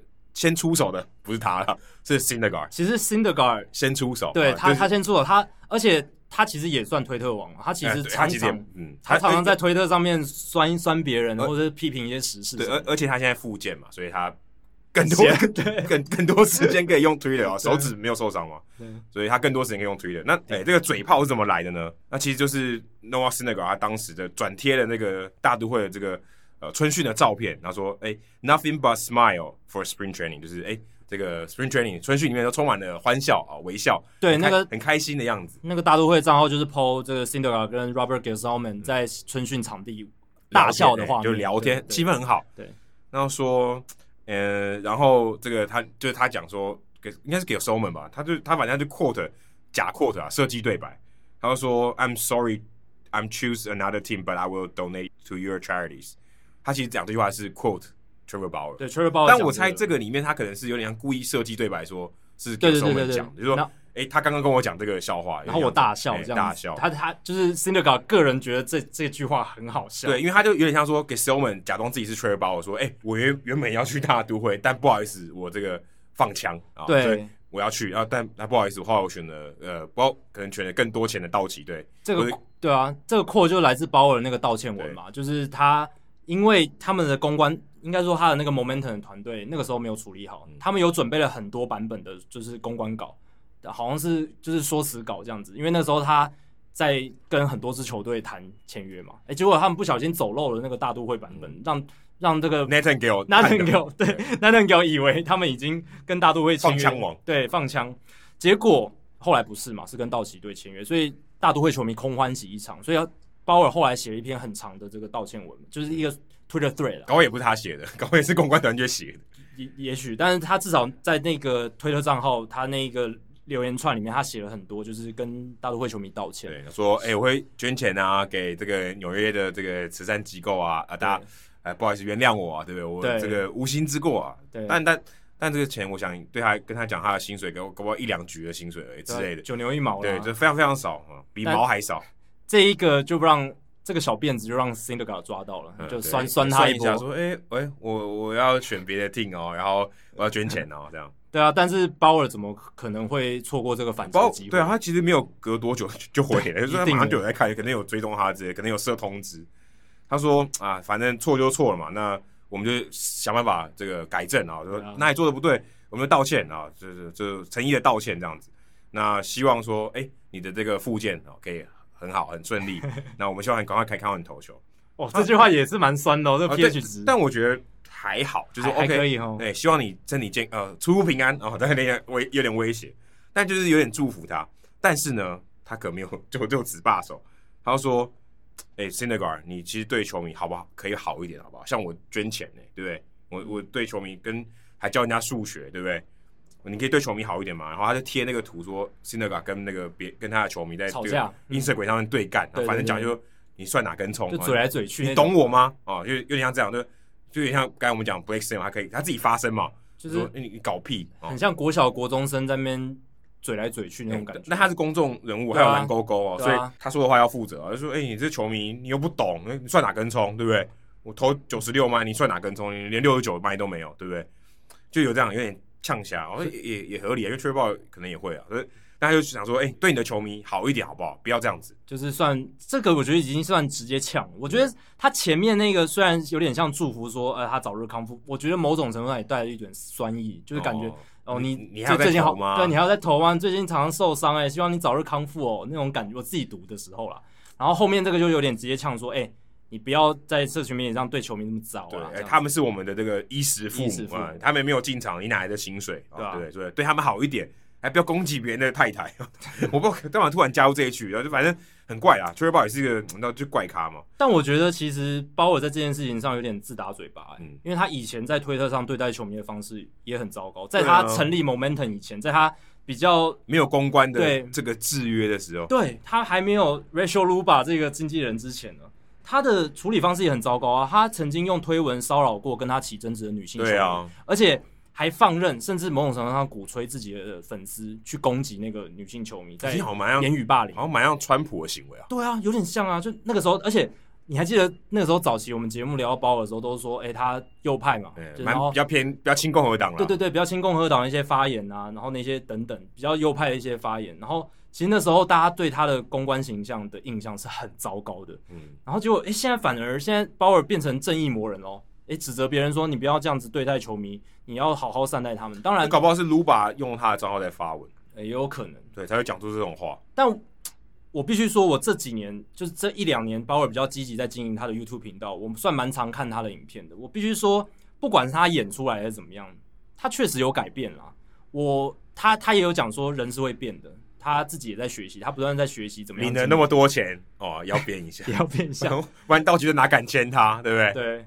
就是至少他在这件事情，人家以为公然侮辱罪被抓去关，我不知道损失多少钱。对啊，至少他在这件事情上给了道奇的公关部门一点信心，说：“ 哎、欸，鲍尔好像不再是以前那个死屁孩的感觉。啊”对对对，就我觉得好好遵守校规。对啊，我觉得这点还蛮重要的啊。如果他是演出来的，我很钦佩他。但我我的感觉是，他真的有一些改变。为了一年四千万，我要我演都可以。一一年对啊，一年四千万，那扣税可能两千万哦，那也很夸也很夸张，六亿还是赚很多嘛？对啊，对啊。所以鲍尔，我是觉得在经营这个媒体之后，Momentum 之后，他是有一些学习啊，有一些改变。然后他不管做那些说什么解析的节目什么的，他其实我觉得是。跟蛮有诚意，想要跟球迷做沟通，就有一点也不能说改邪归正，但是他知道说他要开始经营球，对，他有意识到这件事情。不然他如果再延续以前那种方式的话，嗯，其实对他的个人形象是很大的影响，包黑越来越多。对啊，然后道奇队搞不好，就像 Adam 讲的，搞不好就不会签这张合约。哎、欸欸，其实这种我觉得会，哎、欸，对啊，会啊。如果我今天是我是老板，我看到这个人，哇，一天到晚在网络上这个 Twitter，我们讲 Twitter finger，就忍不住一直跟人家战。我才不要这种球员呢、欸，对啊好，好痛苦哦。你看，像节外生枝一堆。以前那个脾气很火爆的 Albert Bell，我记得他也不到三十五岁就退休了。那时候还没有 Twitter 嘞、欸，对啊，还有 Twitter 的话还得了。他是 对他，他应该会很可怕。他是已经在场上就已经火爆相向那种很可怕的性格了。那是我们现在很难想象一件事情。那鲍尔现在有一点改变，我觉得也是一件好事了。然后辛德卡跟他这样子酸来酸去，其实我觉得也算是制造一个话题，有点有点。走向那种 NBA 互相喷垃圾话，在社群媒体上喷垃圾话那种感觉。对，我觉得其实这个蛮好的。其实我们刚才讲讲就诸多批评嘛，但这无伤大雅。对，这是小事情，然后这样嘴来嘴去，其实还蛮有趣的哦，还蛮有趣的，可以展现出这些球员的性格。嗯、因为 Syndergaard 他，我相信他私底下也是一种，就是讲话可能蛮幽默，然后有时候会酸，讲话酸酸的那种人。哎、嗯，这也是一种性格啊。你不要每一个人都像 Mike Trout 都是乖宝宝嘛，或者是像 Chris Bryant 就是哎帅帅，然后讲话很潇洒这种感觉。有一种像。Noah Syndergaard 这种，我觉得我觉得也蛮好的。对，而且就话题啊，对，像做过媒体的，我们讲说，哎、嗯，这有话题，对不对？虽然可能没有很有营养，但也是茶余饭后的一个话题，也还不错啊，蛮有趣的。而且棒球是娱乐事业啊，娱乐事业不是讲这些什么八卦、一些喷垃圾话，然后一些小道消息、道听途说。我觉得给大家一些茶余饭后聊天的这种嘴炮话题，我觉得还不错啊。但是呢，水手队的这个总裁哦，Kevin Mather，我想他应该不是。想要大家成为茶余饭后的话题，这个这个就是告诉我们说话还是要有分寸啊。可是说真的哦，这个这个事情闹得很大，我相信可能听众朋友都已经知道，他因为这个失言的风波啊，算是引咎辞职啊。水手队执行长他是算是 resign，就是 OK，我就，但是一定是被被被辞职啊，一定是被的嘛，对，他一定不想要离开这个，我要做二十几年，对不对？坦白说，他也假设在这个事件之前，他也没有犯过很多明显直接的错误，但是长期的错误啊，因为如果水手迷可能是这样觉得。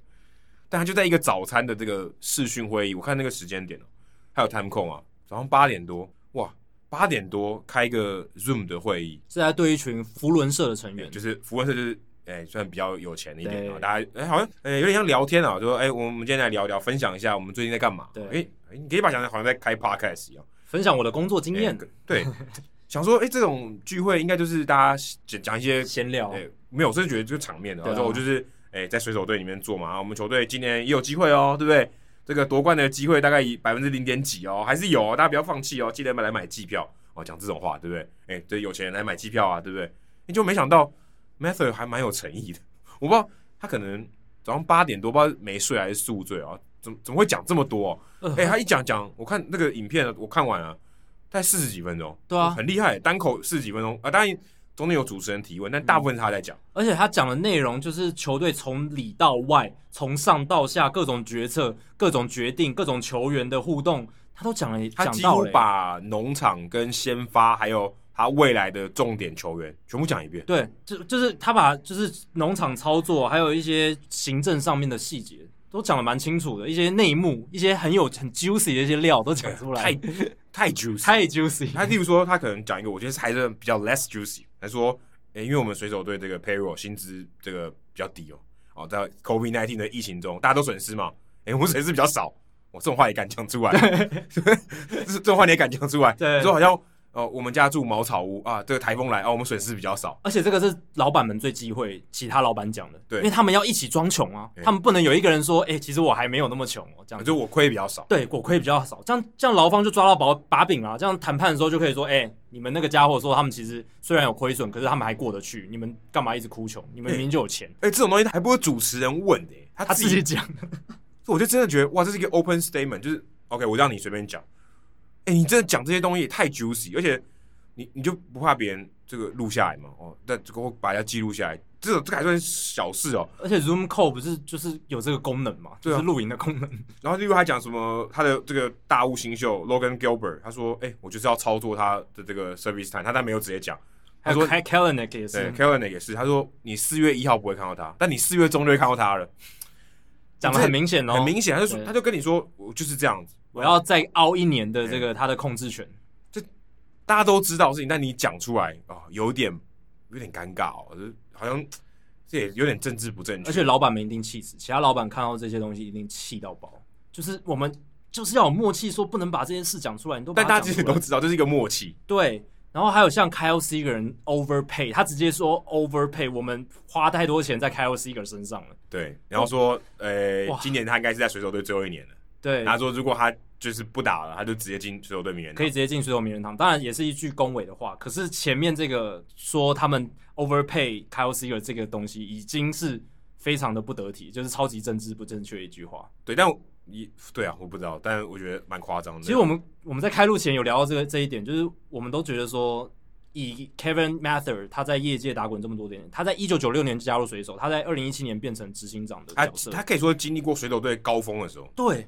就是从九七年到现在，他这么有经验的人，他并不是菜鸟，他在公关上一定很有经验，他应该不可能犯下这种错误，就是在公开的场合，或者说可以被记录下来 on record 的情况下，可以被记录下来的，去讲这些话。所以我们是觉得说，他在这个福伦社的这个 Zoom call 上面，可能他以为这段录影可能就是福伦社影片，大家聊聊，大家聊聊而已。就算有录影，可能就是内部早上八点应该也没喝酒吧？对，然后他没预期到会被贴到 YouTube 上面。或者到被发到推特上面，他没预期到，而且他不是只有这一点 juicy，他基本上可以一箱果汁的。对啊，所以我们觉得他有一点是被，有可能是被冲康，因为我我我们觉得他应该是不会有意识的在做这件事情，就是赔赔上自己的职业生涯。对啊二十四小时内就火速被辞职，就辞职。而且我们刚才讲的都还是 less juicy，这还是我们还没接触到最 juicy 的，嗯，这还是最小罐的果汁了。我真的大大条是讲 Julio Rodriguez。这个大物新秀，还有烟尾久，还有烟尾久之，说这两个比较大咖。Rodriguez 他就说，哎、欸，他的这个英文 not tremendous，没有没有很好，不是特别好。嗯，其实我觉得 OK。坦白说，我看到，因为我先先看这个逐字稿，我看到其实觉得 OK。然后我再去看他这个真的讲这句话的时候，他就开玩，有点像开玩笑。对，因为他前面先说他就是他，他是一个很好的人，他多米尼加的，所以他英文没有很好，差不多是中文如果再翻译就是没有到很好。对。那也还 OK 吧，就是我们有时候讲话会说，哎、欸，他怎么样？就是这就比如说我们刚认识一个人，然后他说，就说他很友善啊，然后他他很他讲话很清楚啊，他怎么样怎么样，然后最后再补一句说，但是他打嗝打的很大声，哦、我我觉得有点像这样子，就是我们会他会说啊，他很帅啊，但是声音很好听，但讲话有点大舌头。对对对对对，类类似像这样，我们常常这样描述人嘛。我觉得某种程度上，他这个也是就是很轻松的跟大家介绍这个球员，他看到的 OK。我觉得还可以。当然，这句话就是在公开场合有点政治不正确啦。就是你会，他会让你觉得你你对这样子的球员没有同理心。就是说，因为这是他的二外，这是他的第二语言，这并不是他母语。好好好，这个简这个缩写有点太……对，这是我们外文系会讲的 第二 外语，第二外语，第二外语，其实第一外语吧？对了，应该是算第一外语，对，第一外语就是他的外语。那如果你是一个美国土生土长的人，你不应该。去这样子贬低人家的英文能力，就是说，哎，莫彩西讲话有点腔调，对啊，不然你 Kevin Mather 你自己西班牙文讲的怎么样，对不对？你先把你西班牙文他搞不好讲超好，其实我们不知道，当然不知道，可是我我觉得几率低啦。那先先把你的这个外语的能力讲出来，那你再评论别人嘛，对，对吧？但是对，但但我说真的，我觉得也许就是 insensitive，就是他没有那么敏感，但我个人觉得就就就是这样，他也。就是他太诚实，就这样。那也不是说我用一个很很难听的字眼啊去说某一个人啊，但是他说言为久志的就蛮不好。他的英文，他他就说他也是讲到言为久志的英文说 horrible，他是说糟透了、烂透了。哦，他那个字是真的蛮糟糕的，对。但是他其实讲这句话的时候，他有一点微笑，他就、嗯哦、你就知道嘛，他他年他也是年纪比较大的时候才来的，所以他之前可能英文也没有特别加强啊，所以。他英文讲的蛮烂，因为他在讲这句话的时候，其实跟刚才介绍 Julio Rodriguez 的时候是一样，蛮类似。他前面也是讲说，哦，井尾久志是一个非常非常完美的人。他说，哎、欸，我们他他对我们很他他对我们贡献很多，然后我原本想哎、欸、说要不要来当这个亚洲区的球探，然后他他说他不要，他后来来来来我们体系里面做教练这样。嗯。所以有一有一些这些介绍，他在讲说他英文蛮烂的，就就像刚才讲的，就是大舌头，嗯、就是他讲话不清楚啊之类的，操操您呆这种，对，就讲就这样讲，欸，然后他说他实在受够要给他的翻译一年七万五千块美金，对他这个薪水和生活费加起来，他用的词就是 being tired of，就是厌倦的。我我觉得但七万五千块很少，很少啊，对这些球队来讲根本零头都不到哎，欸。但但我们现在就是为那个。我们诸多的翻译默哀一秒钟，真的是，我真的觉得，你看，即便在美国，在大联盟产业，而且 CBA 已经规定说，已经要有这个西班牙语的翻译在球队里面。即便是这样，你看，其实业界日语没有，日语没有，就是目前是西班牙文为主。但即便已经是这样了，现在是普遍大联盟高层或者这些管理阶层，他们还是有这样的心态，就是说，他们还是觉得外国人来我们这边打球，你就是要把英文学好。我才不管你球打得怎么样，你英文烂就烂。可可我我反而不会这样觉得。我说他应该是这样说：你把英文学好哦，或者你学会英文可以沟通，是一种敬业的表现。就是你要融入这个团队。你当然可以说我都不会讲英文，OK？Vladimir Guerrero 大概二十年他都不会英文都讲的不好，OK？这没有问题。只是你你就跟你的队友有一些有一些隔阂哦，你就说你没办法这么融入团队。当然这个就是一个 fact，就是你就是。没办法很直接沟通，你要透过翻译什么之类的，但他可能会觉得说，哎、你就也许这样是不够不够敬业啊。大家都哎、大家都听不懂，很跟你很难沟通。嗯，可能这个球队，因为他毕竟大家是一个球队嘛，大家互动很多，你会希望大家自在一点。对，就算嗯，你也许你这个在接受访问的时候，你需要翻译，就像铃木一朗这样子。那你自己私底下说，哎、欸，你不用透过翻译嘛？对，对，你就哎、欸，大家也可以打成一片。我想大部分的外籍球员应该都可以。但绝大多数，他试着想办法。我今天来工作，我都不跟大家讲话，我什么事就超像曹锦辉讲的一样，对，我如果什么事都要透过翻译，我很难活哎、欸，对不对？对啊，这这个环境也也太差了吧？就这个怎么工作、啊？对，当然敬不敬业是一个点了，但我我是认为，不知道 Kevin Mather 是不是这样，但有一些偏见很强人是真的觉得，你来我的国家，你在这边工作，你就是要把英文学好。嗯，对，就是还是有这样的人。那我觉得现在大联盟里面。还是蛮多这种。哎、欸，那如果今天有个情况，像我之前看 YouTube，有一些外国人来台湾，他就说还用中文问你路，然后你用英文回答他，是不是有这种感觉？就是有，我明明就会讲中文，你是嫌我中文听不懂，对不对？然后你用英文回答我，就是你想，但是我觉得这个比较不一样，是你想帮忙人家的心态，对不对？哦、然后你会觉得他，你会预设他中文可能没那么好，然后你想要帮助他，可是这个感觉也不是很好哦，是也也不是太好，对对就是。如果你是那个第二外语的使用者，或者是外语使用者，你会觉得有点受伤。对啊，有点受伤。欸、但我觉得怎样？我我是讲的不好吗？对，我觉得这有点类似。但我觉得像白人或者是美国人那种对外来文化或对对外外来的那些人应该要学会英文那种心态来讲，那个还是好一点。那像 Kevin Mather 或者是之前 Jerry Remy 其实也有类似的，也有类似，的观念嘛。啊、因为他那时候就觉得田中将大为什么要带一个翻译到投球？对不对？他他就把他批评了一番，结果也是遭到炮轰嘛，确实是不太理想。那我觉得他们今天会把这个讲话讲出来，某种程度上是反映了他们内心部分的一些理念嘛。所以他们内心理理念可能真的是觉得，他们来到美国就是应该要把英文学好，然后学好跟学会学会，或者是就但 horrible 就是糟透，就是没有，就是几乎不行是 OK 对 so so，他是几乎不能讲的那一种，对吧？但他们在这些本位主义的人来讲，他可能就会觉得不行，这样不 OK，对吧？我觉得他们会把这个话讲出来，其实是内心里面里那个里那个冰山一角而已，搞不好他更坚信这件事。但是事实上，事实上就是如此，对啊。事实上，这大部分，我觉我觉得在美国社会也是这样，嗯，对不对？你说今天哎、欸、要跟你沟通，那就假设你预设要会英文嘛，来我这个国家，对不对？对，你就是要会英文。甚至我去搭 Uber 在迈阿密，他预设你还会讲西班牙文，我又不会，对，对不对？我觉得这也跟这个工作有关系啦。好，如果你今天是一个需要怎么讲大量沟通，你就是要用语言吃饭的工作，那你当然一定要会这个语言。如果这个语言是 requirement 的话，就是工作条件的话，那一定要嘛。但老实讲，大联盟棒球它也没有一条说你要来美国打球的话，你需要英文一定要好，对不对？这没有没有这个规定啊。而且过去的案例就是有翻译在旁边，他也可以过得好好的，对，他也可以施展球技。但我觉得这个有一个呃层次的问题。例如说，呃，之前铃木一朗打三千安的时候，ESPN 有一个这个记者，讨 Todd Grisham，他也说，哎、欸，我铃木一朗都可以打到三千安，在美国，他居然英文还学不好，还要带一个翻译啊。当然，这个事后大家也知道说，铃木一朗其实英文很好，对，那是他不理解铃木一朗，对，他只是不理，他其实私底下都可以讲英文，然后甚至可以讲西班牙文。对，他之所以要翻译的是，他不希望在公开场合，在有媒体的情况下。他讲的不精准，怕被误解。他是一个，对，我觉得可以这样子讲，应该是他有点保护自己，说，哎、欸，我避免不必要的这个节外生枝，我请翻译。但事实上呢，我要沟通完全无碍。所以我觉得 Kevin Mather 他一定也接触过铃木一朗，这是非常合理的。我想他可能跟岩尾久志来比较，哇，岩尾久志你是私底下都有沟通有困难，我知道你要需要翻译，OK，正式场合，陈伟殷也需要翻译，但他英文够好。他绝对沟通都没有问题，他也可以听得懂。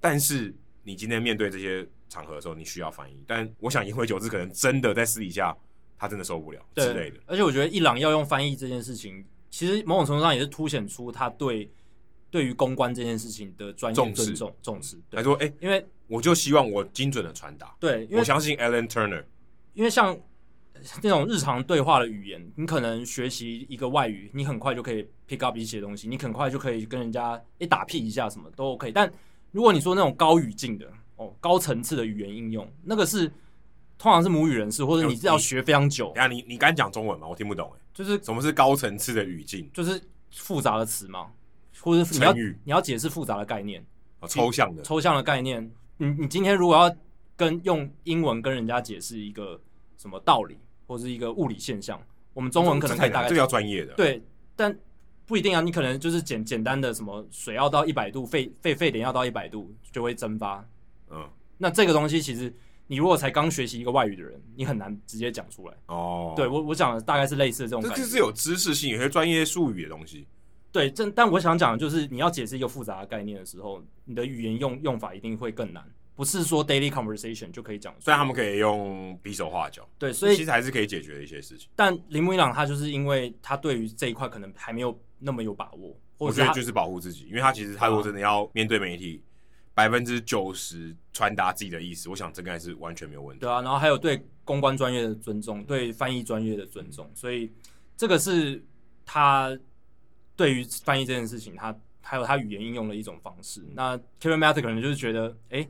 他那个眼尾为什么不能像一朗那样子？对，也有一个比私底下一个比较到那个程度。他他也接触过这么多日本球员，我相信，也许真的是眼尾比较差，但的确他讲出这些话，我只能说太不敏感，也太诚实。对，而且其实也许他真的很英文真的很烂，对不对？我们不知道，但是你讲出来，然后在这种情况下，哦，其实真的就不太好。然后被公开出来是最惨的一件事，而且你就因为这样丢了工作，丢了工作，你你自己。就承担这个后果很快诶、欸，就是但，但说真的，快刀斩乱麻。但但说真的，我觉得我不知道水手迷怎么想，就他可能也许真的做的很烂，但我觉得因为这样子丢掉这份工作，我其实觉得我就觉得蛮惨的，就是一个很惨痛的、啊。就人家说你不小心跌倒就会脑震荡，对，就是哇，我只是一个轻微的跌倒，然后结果我居然脑震荡，就命中要害啊。对，你有时候犯小错，可是他命中你的要害，就是这样。他他，我觉得某种中就是这样，Kevin Mather 就是这样，他好像不经意的说出了一些事情，然后以为不会怎么样，可能就像有点像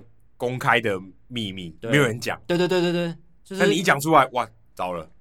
就像现在也还没有投手敢正式的出来，就是跟大家说，哎、欸，谁谁谁他们都有用松焦油，谁谁谁都有。虽然业界都知道，很多投手都有用一些物质，都有用一些什么东西来增加转速，但是没有人敢明讲出来，就跟太古达人在投完号差不多了。对。但其实我觉得，以劳方的角度或者以球迷的角度来看，其实可以拍手叫好，因为 Mather 他揭露了很多业界高层不愿意透露的真相嘛。对，他是壮烈牺牲，真的是壮烈牺牲。搞不好其实他自己录的，会不会？他搞不好是前几年已经受够了这个大联盟生生态，然后希望可以做一些改变，就然后用这种方式。我们那么烂，牺牲小我，对不对？真的，对不对？牺牲小我，就大家一起毁灭。反正我就跟刚才那个疫情一样，我就花比较，我就损失比较少嘛，对不对？我就丢了这份工作，牺牲把另外二九队一起拖下水。那这应该是玩笑话了，对，应该不太可能。但，至少我觉得他这些被披露出来的说辞，让我们更加确定资方的态度是什么。可是资方的心态是什么？但其实大家都知道啊。对，大家知道。可是你没有一个 quote 嘛？你现在有 quote 了，你现在有一些真的是资方人讲出来的话，那以后你在说服别人，资方的心态跟想法的时候，你就更有说服。而且这是讲出来的哦，冰山一角哦，真的是冰山一角。而且其实这些说辞其实会让本来紧绷的劳资关系更紧绷，因为现在劳方他们就可以说：“哎，你看 Kevin Mather 他说的那些话，你们还不坦诚吗？你们还不坦诚？你们想要搞我们吗？”我我我现在突然觉得，我看到这个事件，我只有一个感想：千万不要在早上八点之后视讯。你脑袋可能真的不太清楚。你以前不是有试过吗？在美国的时候，你应该很有很有很感触啊。但是我觉得，哎、欸，我说真的，我觉得你说半夜然后喝个酒醉，然后很放松，然后讲这些东西，我我可以我可以同情。那你私底下聊天吗？你早上八点钟讲这些东西，你到底干嘛？而且我真的不能理解。我他讲这些话，我觉得 OK，他要这么想，我觉得都很合理。他他是脂肪嘛。但他居然在这种情况下讲这些话，干又不重要，而且是对一群福伦社的人。对呀、啊，他们也不是。你说今天说啊，什么重要 meeting 密室会议，密室协商哦，大家聊茶余饭后讲一些屁话。OK，你们这些老板、这些这个 CEO、President，你要讲什么随便你，然后被人家侧路。OK，不是在这种情况，你讲这干嘛？而且他后来讲的蛮开的哦，对啊，讲的蛮开心的，蛮开心的，对啊，嘴嘴角一直上扬哎。他其实我觉得。我不晓得哎、欸，他是很有，我会这样这个词不知道用的精准没有，他很有诚意。嗯，对，他分享很有诚意，很有诚意啊。如如果我今天我是、啊、我如果今天是我是访问他的人，我我超开心，真的很有料的内容啊，真的非常有料，对啊，如果他搞不好他在退休十几年之后，也有可能做这种访问，然后就是匿名这样子。然后如果我我说这件事没有发生的情况下，哦、他可能就比如说可能跟 Ken Rosenthal 就是讲了一个半小时，然后都在讲这些事情。然后爆料，然后最后是匿名，然后 Ken Rosenthal 就写说，哦，有一个匿名的前大联盟主管写说，的对对对对对，说哦，以前大联盟球队确实是要搞劳方啊，然后搞这个控制年薪的东西啊什么的，这些就会爆出来，但是没没想到，哎，这个是他自己讲出来，然后被侧录下来，然后被被公开出来。你看我们刚才讲说 Syndergaard、Bauer，然后 Blake Snell，然后大家自己为自己讲话，很 OK，我。Kevin Mather 这个就不 OK 了。对，没错。我看，哎、欸、，Zoom 不要乱用，真的，Zoom 不要乱用。然后，其实某种程度上，其实这种失言事件，我们去年有看到那个 Brodie Van Wagenen，但 Brodie Van Wagenen 他他是在记者会开始之前的闲聊。我觉得那个那个情有有点类，有点不太一样。嗯、但但是他们这种出错蛮像的，就是说出了实话。Van、欸、Van Wagenen 没有丢掉工作，对，但也没那么严重，因为他这个。Kevin Mather 这个有点人身攻击了，对，另外一个人是被这个 Wilpon 拖下水，对，不算是因为失言的事件被炒鱿鱼，但是某种程度上那个也加了一笔嘛，嗯，就是对于他这个人也走，但换了老板当然也走，对啊，而且 Van Wagenen 现在也回到他经纪人老本业了，对啊，所以真的这种事情一出来，通常不会有太多好的后果，这个，所以 Kevin Mather 不知道哎、欸，他现在是。对资方来讲，他已经变成一个老鼠屎，然后他对自己来讲也毁坏了自己。我靠！我这样讲起来，他会不会被暗杀？应该是不会到那么严重啦，但就是我觉得其他老板私底下在讲他的时候，可能不太不太好。害群之马，害群之马，然后活该，嗯、呃，辞职活该。没有，活该，对啊，就是丢工作活该啊，对啊。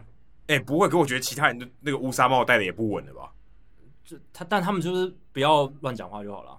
哦，因为他们只要没有 on record 说这些话，他们就可以一直说我们都是为球迷着想的。然后那一个 Julio Rodriguez 或者是 Gil 呃 Kelenic 或者是 Gilbert，我们并不是要操控年资啊，我们是要把他们养得更完整之后再把他拉上来之类的，就可以还是用继续操作官方说官方的说辞啊。像他们老板呃 Stanton 后来就有这个公关灭火嘛，他也是讲了很多公关的话嘛，来处理这件事情。对，那 on record 只要没有像 Kevin Mather 这样的话。就就 OK，对呃，正常操作，对，还是很不合理。二十几年的沙场老将，就一夕之间就白，还不是讲一段，讲一堆，四十六分钟。嗯，他不是，他应该是，哦，他这他不会，他不是一个小石头跌倒，他跌倒在健康步道上。对啊，而且如果大家对于 Kevin Matter 到底讲了哪一些更多细节的东西，大家可以去这个我们节目听众应送。杰夫他的这个粉丝专业上面去看，他都把它整理的非常好。或者你去看这个英文原文的也可以，有人做这个逐字稿，对啊。但因为杰夫他是资深水手迷嘛，所以由他来。感觉水手迷都拍这个拍手叫好。对，就是终于把一个毒毒瘤把它弄走这样子。毒瘤自爆了。那春训呢，大概在几天后就要开打，现在哎还没有，二十七号要开打，开打，差不多哎、嗯，差不多差不多就几天不到一个礼拜，不到一个礼拜，啊、马上就要开打。那今年春训呢，也因为疫情哦，虽然算准时哦，算准时，但有一些变化，因为像二月二十七号开打到三月十三，等于中呃前半段这个比赛到三月中的比赛，那其实这个比赛的这个场比赛的长度哦有一些调整，因为其实我坦白说我不是很能理解，我觉得唯一能。理解合理的解释是人数可以少一点，因为他说可以减少到七局或五局。他说：“哎、你们这些主力练完了对不对？以前大家超过五局吧，主力就回家了，开始洗澡了啊。但下午就放假，提早放假，然后剩下的小联盟的球员来陪打，把那局把那个比赛打完。那现在就不演了啊，小联盟球员也不用练了啊，大联盟的球员五局啊，可能两个投手，两个先发投手上来投完，然后就这样比较收了，就这样子。好，那我们还卖票，五局我们还照卖票啊。那可能五局或七局，只要你这个双方的教练说哦，OK。”我们打五局，打七局，看你要派两个投手还是派五个投，还是派三个投手，随便你。那就这样讨论。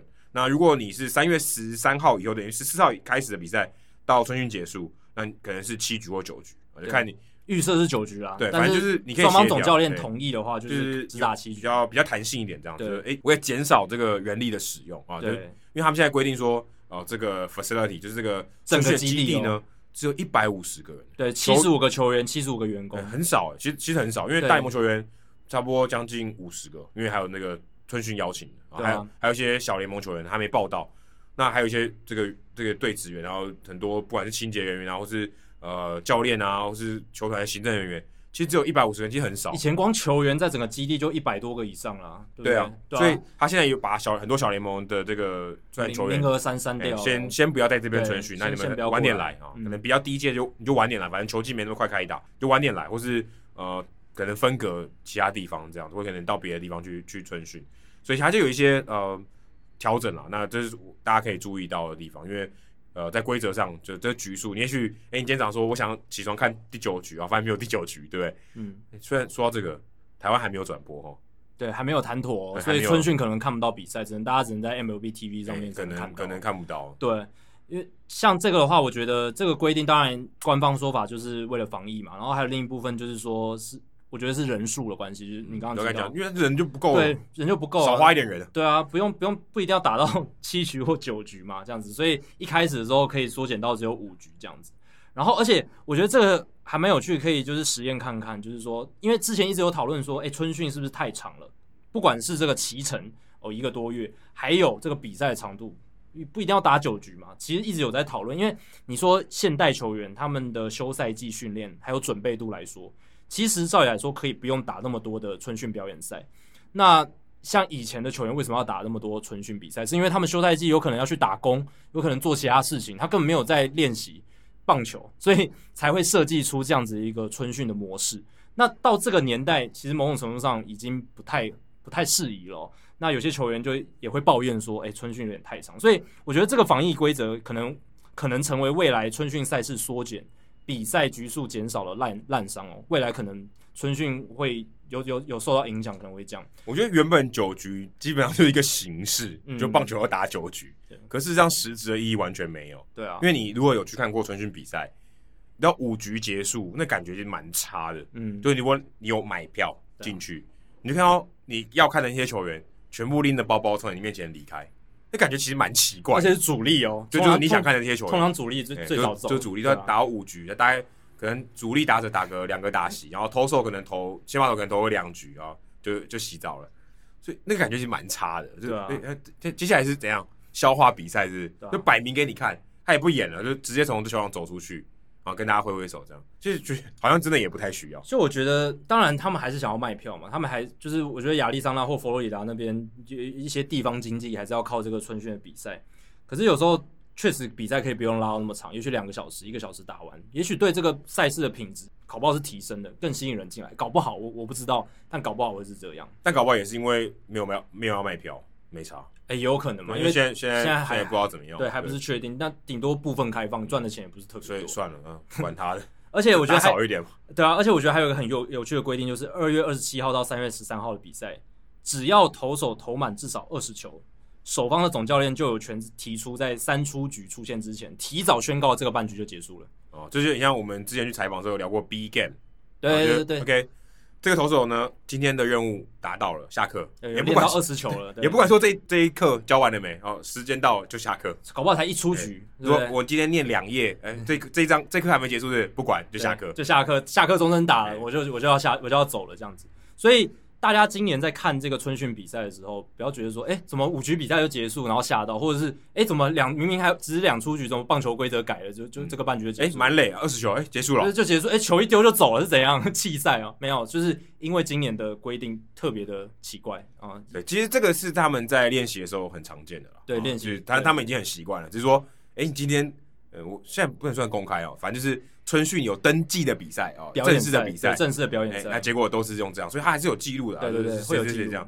对，但就很怪，就是记录就意义不太大。对啊，但老实讲，你说这个真的能帮到防疫吗？对不对？你你说要传染一个人，你只要有接触到，就算一秒，他也。对，可是几率问题啊，一秒跟十秒的几率问题还是不一样。你你待在一个群体里面太久，还是风险会比较几率比较大一点，所以是有差了。对啊，还有一个规则是球员更换规则有松绑，就是投手下场之后，他也可以再回来。所以可能这个先发投他投了两局之后，然后可能到第七局，总教练觉得，哎，你再上去投一投，他也可以再回来。所以这个真的是把整个棒球规则整个搅乱了。但真的就是。因应这个奇怪的这个春训，然后还有防疫规则这样子。那最后想提到的是，就是 Tim Tebow 他终于退休了，就是他 终于放弃了，终于放弃了。对，就是他在这个棒球的产业里面。小联盟大都会的小联盟打了也也有四个球季了。我记得我二零一六年去美国的时候，他刚好那个时候宣布这个大都会跟他签约要去打，那时候就已经开始卖他的这个 T 恤，所以二零一六年，嗯，差不多四年的时间。而且我觉得很妙的是，其实大都会他们已经宣布说，今年春训要给他一个位置打。嗯，他是我给大家一个印象，他是三 A 球员里面三 A 打三 A 里面最烂，对他的数据是最糟糕，三围最都是最烂，都是最糟糕。对，这样的人，他有大联盟春训邀请。就是你会觉得说，哎、欸，其实我们那时候就有讨论嘛。我们之前也有聊过 Tim Tebow，在跟伟霆哥，跟伟霆哥有。那时候第几集你知道吗？第十六集，好早，那是最初期的时候。我还在 Fox 的办公室录的，二零一七年的时候，对，对吧？其实那时候我们就有聊到说，大陆会做这件事就是一个 gimmick，就是所谓的这种噱头。那时候他就说，哎、欸，我们不是来卖 T 恤的。对，他真的是用这种说法。当当然，我们会觉得说，哎、欸，他有很强的运动能力，他感觉很认真，他也在练习。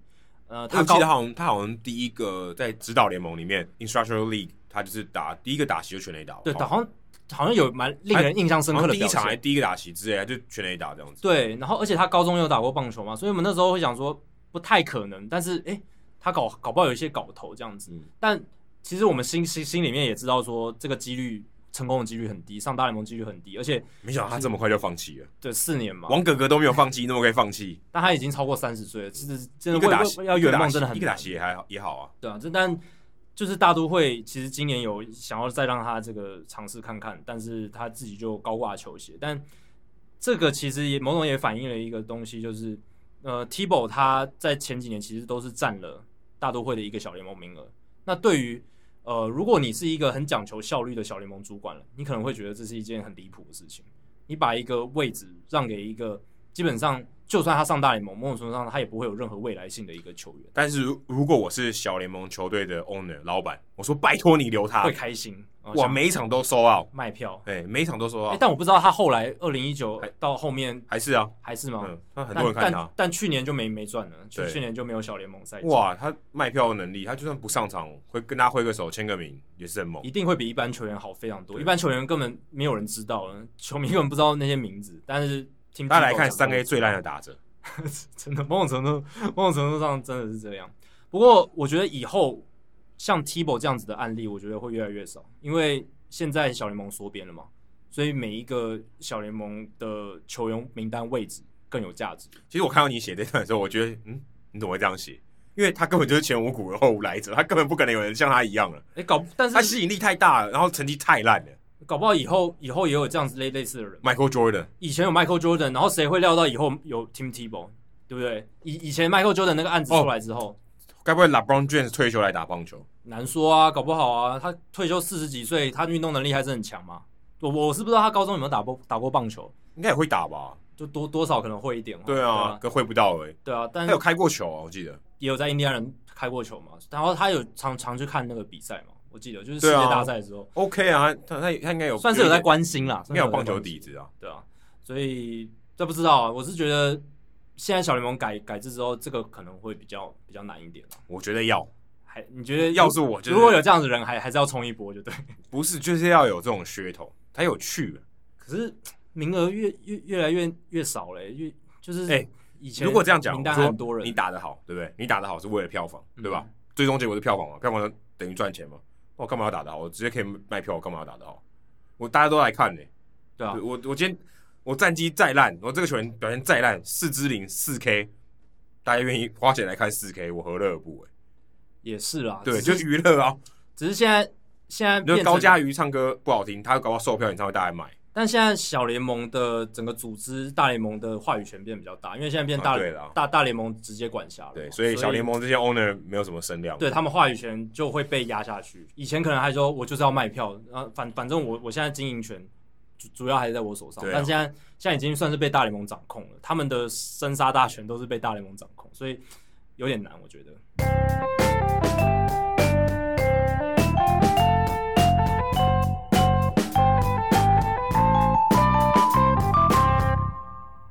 好，接下来回答冷知识时间哦，大家还记得吗？已经已经快过两个小时了。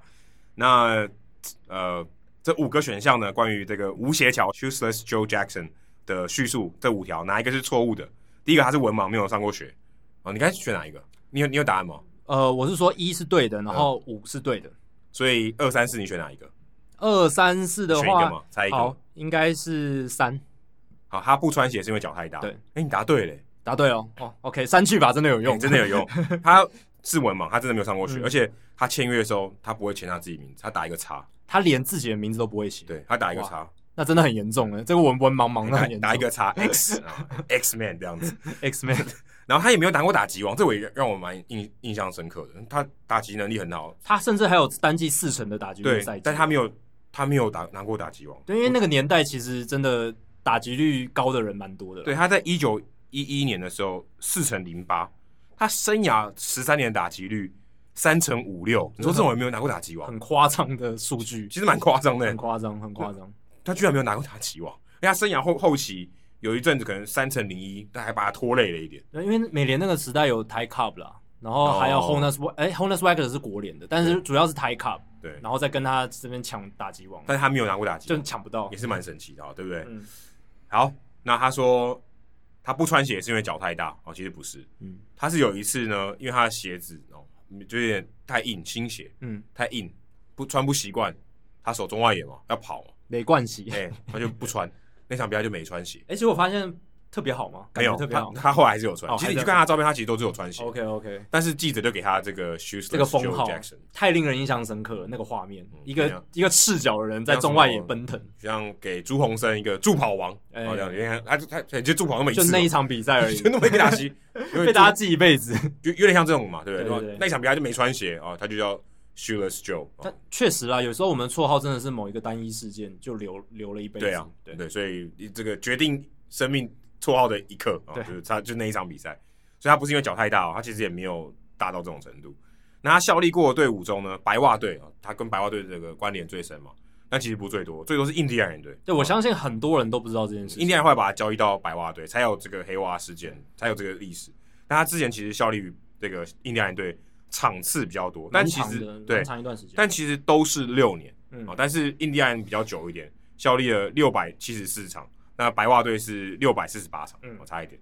那其实有在这个费城运动家也打过十场，所以他有待过三个球队。嗯哼，但应该没有人记得他待过另外两支球队，跟大家的印象都是他待过白袜。如果你没有特别去看，你真的不知道他的这个其他的球队。对，那刚刚 Jacky 也有删删去了的第五个选项，他在一九二零年他有出赛哦，其实对，这是没错的，他还出赛蛮多场的，他出赛一百四十六场。对，因为其实他那一年还是有打完完整的球季，那是到九月才开始这个调查，然后老板 Comiskey 才说，哎，你们那几个人不能出赛，这样。而且他他一九二零年他生涯打点最多，一百二十一分打点，打得超好，所以才为为什么才那么传奇，就是因为徒留了很多大家想象的空间。对，他那一年的 OPS Plus 一百七十二，对啊，所以他应该他应该比 David Ortiz 才强哎，就在生涯最后一年。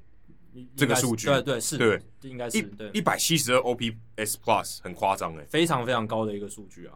所以那个时候大家就会觉得说啊，要是当初 Julius Joe Jackson 他继续再打的话，那个成绩应该是非常非常夸张，三千安什么高打击率三成五以生涯三成五以上的打击率都没问题吧？对吧？对，但没办法，他是美国职棒的黑历史。对啊，给大家一个给大家一个参考啦。Otis 最后一年的 OPS Plus 是一百六十四，所以确实是比较强，但其实也很强哎，也很强，一百六十几也很夸张，也很夸张。但是 Shoeless Joe 他在那一年的比平均的优异程度更优秀，这样子。好，接下来进行本周的人物我来讲单元，Adam 这个礼拜要介绍谁呢？刚刚我们有讲到赌博嘛，有讲到说，哎，很多球员有他自己的想法嘛，哈，可能会去。找一些话题啊，去表达，或者是找一些管道去想一些讲一些自己想讲的东西。那我今天要来讲的这个人呢，其实我刚才有提到了，就是这个 Big League Advance 的创办人，他是叫 Michael Shermer。那这个名字很应该德国德国应该是应该是，他其实是犹太裔的啊，Shermer S C H W I M E R，就有点像 swimmer，对，很少见，对，很少。他其实以前打过费城人队，他是一个。前球员后来变一个老板，对，他以前是大联盟选手，然后他在大联盟赚到的钱比他现在赚的钱少太多，少太多。那就是一种呃免洗的，可以就是免洗的这个牛棚投手。他第十四轮才被选，二零零八年第十四轮被选，可是他其实爬蛮快的，他就是一个相对比较的天花板比较低的比较成熟的投手。他二零零八年被选，然后二零一一年就上大联盟，他不到三年的时间。而且其实他三振率还不错，但是他控球太糟糕。对，他控球太糟，但是他其实球速也不快。他三振率还蛮不错的。那他在二零一三年，他被交易到这个蓝鸟队以后，他肩膀就受伤了，就就白了，就退休了。所以，对啊，他的生涯就这么短。对，所以很多球员其实真的是像 Shermer 这样，Shermer 他只是一个缩影，就是有很多球员啊，他可能在大联盟投了一两年，然后突然就受伤就白了。对，Shermer 他的签约金哦，只有五千块美金，五千块美金，超少的。对，可能 Trevor Bauer 投一球就五千块美金啊，他签约金五五千块，在二零零八年十四轮。那上大联盟其实已经很厉害了，很厉害诶，这个其实很。以这样子的背景，然后在这么快的时间内上大联盟是真的蛮屌。但这个绝对不是他生涯的高峰哦，因为接下来我们要讲他的故事，才他生涯的高峰。退休以后，他人生的开始。那他就创办了这个 Big League Advance。他的合伙人呢，大家其实应该都知道，合伙人非常有名气，就是电影面《Moneyball》魔球里面那个胖子 Peter Brand。但其实这是一个虚构的名字。那其实他扮演的不是并并没有 Brand 这个人，然后其实是 Paul DePasta 这个人。那当时是这个 Billy Beane 的助手。对。那他现实生活中呢，他也是现在是克里夫兰布朗队的这个数据分析的，应该算是主管吧。对，他已经到 NFL 了。对，他已经到，他已经转换这个领域了啊，但是也是做数据相关的。对。他就加入了这个 Big League Advance，他是算是合伙人。所以后期的他一开始不是他，他就说：“哎、欸，这是点太棒了，让我参与他好不好？”这个点子太太优秀了。对。那什么点子呢？等下我们再继续讲。那 Shermer 他其实刚有讲到他是犹太人，所以他小时候数学就很好，这样有点刻板印象，因为就好像说华人啊数学很好，对，物理很好，什么数理很好，然后犹太人很会做生意啊，有点刻板印象，但刻板印象套在他身上还蛮像。对，就可能只是他们那个族群的人特别喜欢教小朋友数学或者金钱的运算，然后他造成了这个印象。我看他访谈里面说，他小时候他爸爸就是教他赌。就教他算几率，然后教赌博，就一些商业的头脑啊，怎么怎么博弈啊，怎么跟人家谈判啊，怎么做。小时候就有这些训练啊。后来，但他喜欢棒球嘛，他后来大学念 Virginia 维吉尼亚大学，他那时候就领棒球奖学金，想说如果有机会，或许我可以成为一个职棒选手，因为我很喜欢棒球，然后希望可以可以做这个。但他其实有 Plan B，我说如果小联盟没有 work out 的话，那我想要去这个对冲基金，就是 Hedge Funds。去做做看，是我的 Plan B。嗯嗯，那我或许我在这个呃经济经理人上面，我可以有一些成就。那他当然可能对这些财务啊，或是对分析、数据分析就已经很有兴趣了。但他在小联盟的时候，就看到诶、欸、这些小联盟球员很困苦。刚才签约金他只有五千嘛，他一个月可能领个连 maybe 一千多块，根本活不了。对，然后打很多工这样子，他觉得说，哎、欸，开始觉得这是不是有点商机？因为他有这种刚刚有这个创业的这个念头。那其实小联盟他也没有待的很久，说他真的也是那种呃 lifetime minor leaguer 也也不是嘛，就待了两年多，快三年的时间，他其实就上去，所以他其实经历的没有很长，痛苦的时间没有很长，很快很快他的生涯就就结束了。但就是因为他这个背景啊，他很很聪明啊，数学很好，他第一年在费城人效力的时候，二零一一年的时候，哎，他居然就被球队选为工会代表，好像 Gary Cole 这样，通常都头脑很好的人才被对，而且可能是老鸟，就是你说话有点地位嘛。哎，怎么选一个菜鸟，然后去去去加入球员工会，当当这个非成员队的代表？我想说，哎，蛮特别的，一个菜鸟，哎，那大家一定会觉得说他对这方面有一些概念，有一些概念。他可能 特别会做生意，因为他特别懂这些劳资这些，他看得懂，而且他可能也是自告奋勇，他可能会觉得说，没有，那我我看访谈里面说他被选，哎，他被推，他说他觉得很幸运，他人生的一个转折点，因为他没有期待这件事情，因为他是被推举的嘛。就有点像什么，但他应该自己也有意愿嘛。但是从一年级到六年级，他同一个班，然后就会选一个一年级的当班长，嗯，有点怪怪的，对不对？但是就是他那个一年级的一说出话来，就让人觉得，哎，他有那时候应该什么 Roy Halladay 啊，Cole Hamels 啊，或者 Jimmy Rollins 啊，Ryan Howard 啊，这些人去去当嘛，OK 的。就哎，小 Shrimmer 去当这个球员工会代表，也是因为这样，他才接触到说这个棒球商业面，哎，什么是怎么跟球员的这个。这个球员工会还有这个劳资双方的谈判，他才有这些这个机会接触到这些东西，所以也算是开启了哦，他未来创这个创业的这个算一个种子哦，这小联盟的养分加上哎，他后来当球员工会的代表，他开始有一些有一些想法。那他在访谈的时候，他就其实他有提到说他，他他这个球员生涯真的蛮糟的，他每个球路都是 below average，还不知道为什么他会被 call up 啊？但是他就他说他厉害的地方在哪？他会自己研究这个模型。不是这种我们组那个模型啊，钢弹啊，不是这种，是 model。嘛，他讲的有点讲讲，好像是绕口令。反正就是他建立这种数学模型、数据模型、数据模型。然后像经济学，你会有一个模型，用一套公式去分析。有点就是像现在一般的那种预测系统，对，预测系统还有一个模型。那这个模型很有价值，如果你做的好的话，其实可以预测的相对比较准。那他就建立自己的 model，开始分析说哪些球员我要用什么球路去配。那我的目标呢，就是投他当下最不想打的那颗球啊，我去算。那他就这样子，哎、欸，就去算，所以他有他的自己的 game plan，他就去做这些东西。其实现在讲起来，就是我们常常讲 pitch sequence，投球的这个顺序，对，直、欸、球、滑球、去变化球，怎么搭配，怎么搭配，顺序是很重要的。那其实他 K 九值不错，刚才 Jacky 有提到，他 K 九值九点六，如果这哇，三振型投手，对，以一个这么平庸的投手来讲，K 九值九点六很多，所以你可以看到他其实用脑用的蛮对地方的哦，哎、嗯，他、欸、这个也会。用一些数据分析来帮助自己。当时二零一一年，我想还没有这么大、这么先进的，还没有那种风行啦。甚至可能球队也没有帮你做的，你要自己做。对，那时候是绝对没有的。或者你就凭经验啊，就是我每颗球都很强哦，随便搭，对不对？他就是没有，哎、欸，他每颗球都 below average，我怎么搭可以创造三振的结果？他会去算。那后来他二零一四年刚才讲的话，他肩膀爆了嘛，他就他就开始研究，想说，哎、欸，我来创业啊。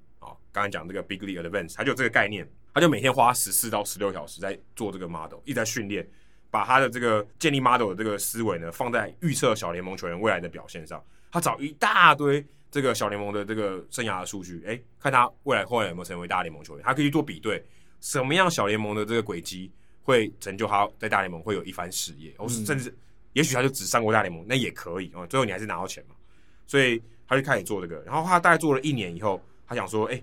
我要来找这个资金，我想要创业。他目标要找两千五百万美金，其实胃口蛮大的。嗯，他很勤劳，在四个月内跑了三十七个城市。就他发现，哎、欸，大家对于他这个反应很好哦，就哎、欸，这个这个不错，投资小联盟球员来做创投这个概念很好，因为小联盟球员真的很苦，他们真的会有兴趣，我们可以来投资他们。对啊，这个规章就是这样，小联盟就是赚不到钱。对，然后我之前如果这个这个系统有效率，预测的命中率高的话，我就有机会赚钱。所以很多这个财务界的这些分析师觉得，哎，这个很有道理，可以做做看。所以很多人就，哎，那好，那我就投个二十五万，最低的，我就当时开了最低的门槛，说你至少要参与我的股份，你就要投资二十五万。啊，但大部分都给他这个最低的额度，就开始做。那他就觉得，哎，其实还不错哦，大家都觉得这个这个想法蛮好。可他心里就冒出一个念头说，如果今天这一方都觉得这么好，那另外一方一定觉得不好，说，哎，我就吃亏嘛。对啊，一定是。一定是你们想要吃我豆腐，然后大家那那那一方才会开心。对，就像刚才我们讲劳资协议说，一旦你劳方觉得爽，那资方一定觉得不爽，通常是这样。哎，就没想到小联盟球员很买单呢。哦，好好，我要签，我要签，我要签，什么时候什么时候找我这样？因为他们实在被压榨的太惨，这个制度的瑕疵太多，他们根本没有钱。如果是像 Shermer 这种球员，他根本没有钱训练自己，他他太分心了。其实其实像这种情况就是很像说，我们就讲新创公司，大家在没钱的时候，我跟你买，我就跟买你的股份。对。如果一百家我中一家赚一百倍，我赚一百零一倍我就赚了，对不对？其他那些投出去的钱赔掉也没关系，没关系，我一家赚就好。他就会算，他就会算算，嗯，算怎么算我就会赚。哎，那我就做生意，两边都要我、欸，哎，对啊，那我稳赚了，对不对，我只要我 model 够准，我就一定赚钱，因为有人给我钱，然后一这边也有人愿意说，哎、欸，我就提供这个产品，嗯，球员就是产品，我讲起来怪怪，但球员就是产品，在这个情况下，在这个买卖交易里面，那他就赚，他稳赚哎，所以他就觉得说我唯一要克服的就是我把我的 model 做得更好，就是这所有的前提就是模型够准，对，模型够准，可是你会想。那球队的模型不准吗？对啊，哎、欸，而且外外面有很多棒球的分析师，他们研究了那么多年，对不对？你说今天球员的心态就是，如果大家都很看好我，我干嘛要签这个？对，所以一定是大家觉得我甚至我自己也不看好自己，所以我跟你签，因为我觉得，哎、欸，我现在拿你的钱我会赚啊，我未来未必要给你钱，对不对？因为他的结论是说，他的这个算法是说，哎、欸，我我给你，你给我多少百万啊？一百万算一趴嘛，对不对？哎、欸，十万算一趴，你给我十万换你未来薪水的一趴。所以最高可以到十趴，那他就这样算。那如果今天我没有上大联盟，我就不用给你钱，所以我搞不好会赚，对不对？对啊，对啊。我原说十趴，你给我一百万，那就我没上大联盟，我爽赚一百万。对，他后面让公司获利的前提是那个球员要上大联盟。那如果都在小联盟，我就没关系，那个钱就给你。对，他尽可能去找那些大家不看好，但他有机会上大联盟。那你就想说，他你要想大家都会预测，那你怎么可以预测的更准？对啊，为什么能你就能找到那个不在百大新秀榜？里面，然后还能够在大联盟打很好的，他就真的做到，而且他很快就凑到这个两千五百万的资金，然后就开始他的运作。去年七月，他的公司的价值已经来到一亿两千五百五十万美金。其实我看到你写说五倍，对啊，其实我看到你说那个 Paul DePosta 他都愿意去投资的时候，我就觉得他他一定是有料，就是因为 DePosta，我现在正要讲，就是因为 DePosta 加入了，全部人都加入了。业界指标性的人物，对啊，他他都买单，他数据分析领头羊哎，对不对？他都买单，那这个家伙一定可靠。对，我们就大家就跟风，他的模型一定是 OK，就跟投啊，就创投的数据就在跟投啊，就很多嘛，就开始成成长五倍哦，在两年的时间成长五倍，签了两百八十五个球员，其中一个就是 Tatis Junior，没错，而且是第一批哦，第一批很厉害。那他就说他这个大部分的签约的这个额度，大概就是给他八十万美金，大概换八趴未来他薪水的这个额度这样子。所以算一下哦，差不多这个 Tatis Junior 要给他两千七百多万，对啊，非常夸张。就是，而且是你你要想哦，那是他第一批签的，所以代表他一开始创造出来的模型就已经够准，嗯，能够让他赚到这个也是很极端，当然是很极端。可是至少他打中了一个嘛，他至少在第一批就打中，而不是经过好几次失误之后，然后好几笔之后才找到一个让他赚钱的。对，然后他在访谈，我看他这个访谈蛮长的，他有提到说。他签的球员，刚才两百八十五个的球员里面呢，大概有百分之七十五是落在大联盟排行，就各各家排行前三百名之外，等于平均起来就是每一队前十名之外。嗯，等于他这个小联盟他就是不被看好。就我觉得他他应该就是说各队的那种 top thirty 之外，就都不在 top thirty，可能就是 C 咖。对，真的不是不是 S 咖，不是 A 咖，也不是 B 咖，是 C 咖。对，你要想以前。一个球队，他的小联盟体系可能一百八十个球员左右。如果你连 Top Thirty 都进不去的话，那真的是排很后面。对，可是他刚说 Top Three Hundred 啊，所以他不多是平均一对十。我是说各队的 Top Thirty 都排不进去，哦、所以才会在 Top Three Hundred 之外。OK，某种程度上是这样。没有啊，三十队十名啊。哎，对，十名啊，十名十名，所以他不是 A 咖，也不是 B 咖，但就是一般的中间咖、中间咖 C 咖之类的。那之前他也有他的客户也有 Francisco Mejia，就现在到光芒队了嘛。哦，从印第安人对对对被交易到教士，再到光芒，而且在小联盟的时候还曾经好像连续六十几场有安打嘛，我记得好像就比 Joe DiMaggio 那个记录还多。他 hitting tool 很好。对，后来他上大联盟，所以他满足了这个条件，他要付给他薪水的一部分给这个 Big League Advance，他不愿意付。对，他说：“哎，这个有诈骗的嫌疑哦，你当初没有跟我谈这样子。”就后来发现是他没搞清楚，他自己后来 Mejia 出来道歉。他已经是签约的时候没有看到那些条文啊。后来 Big League Advance 把条文拿出来白纸黑字，他就没话说了。因为他想说你都拿了钱，拿了好处了，对不对？对啊，这个这个条文在这里。当初钱我们都给你了，你现在又要反悔，哪哪有这种事情？对啊，而且他因为这个 model 越做越好，所以他其实现在也有开始做一些算博弈的顾问服务。对，这样讲好像有点文言文，但他就很多。透过这些财务界啊，可能华尔街这些分析师啊，资料分析师开始把这些东西投入到赛马、高尔夫、电竞，然后棒球这些都可以都可以预测，对啊，球员的生涯都可以预测，这个相对还还是可能还还简单单纯一点。所以他有另外一个这个公司叫 Jumbo Picks，专门是说做博弈的服务。那这博弈服务是怎么做？他说你就付这个年费三千块美金，差不多十万块台币吧。也是不小的一笔钱。然后他给你这个十七周的这个服务，说，哎、嗯，你每次下注，你每下一注付给我三块这个费用，我就给你一个这个推荐的，我保证你赢的几率比拉斯维加斯开的赌盘还高。等于说，你赌一百次，我保证你一定赚钱。对，有点像这种概念，但听起来有点诈骗。我买我买我们的盘，对对对，买我们的盘，买我们的推荐，你就会赚。那如果你没有达到，就是你如果投资一万块进去玩，你没有赚到一万零一块的话，我赔你一万美金，我直接赔给你。哦，这个保证非常说说的非常大哦。对，我直接赔给你，所以他代表说他很有自信，说拉斯维加斯的赌盘开的赌盘没有我准，对吧？嗯，就说哎，我比赌盘。算的更多，算的更准，不只是无效退费，我还我还再贴钱给你。至少是 现在啊，这可能现在这个时间还有这个，我这个访谈是二零一九年年、嗯、年尾的时候，至少那个时候他有敢说，哎、欸，我就是比拉斯维加斯赌盘准，所以你跟我长期的，你一定会赚。因为像那种股海老师，我们在这边没有鼓励大家赌博，我们在讲一个故事而已，对，就是这样一个故事。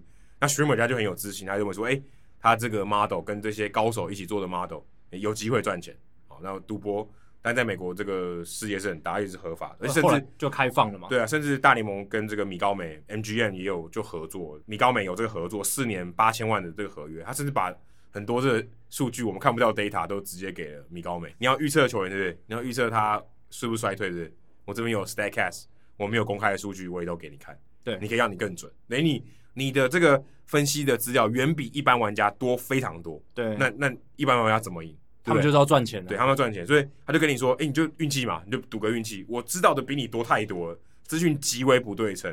可是他就有办法，这个 Jumbo Picks 就是 Streamer 他的这家公司，他就有自信能够打败这些他米高梅这些集团，其他的这些博弈的开盘的这些公司，还有他有这个自信打赢对方。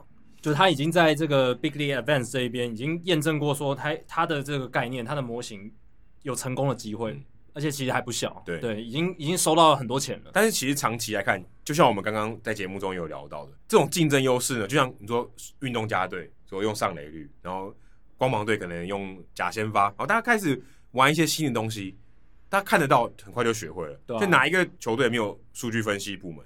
对啊，大家都有了，所以这个竞争优势越来越小，对不对？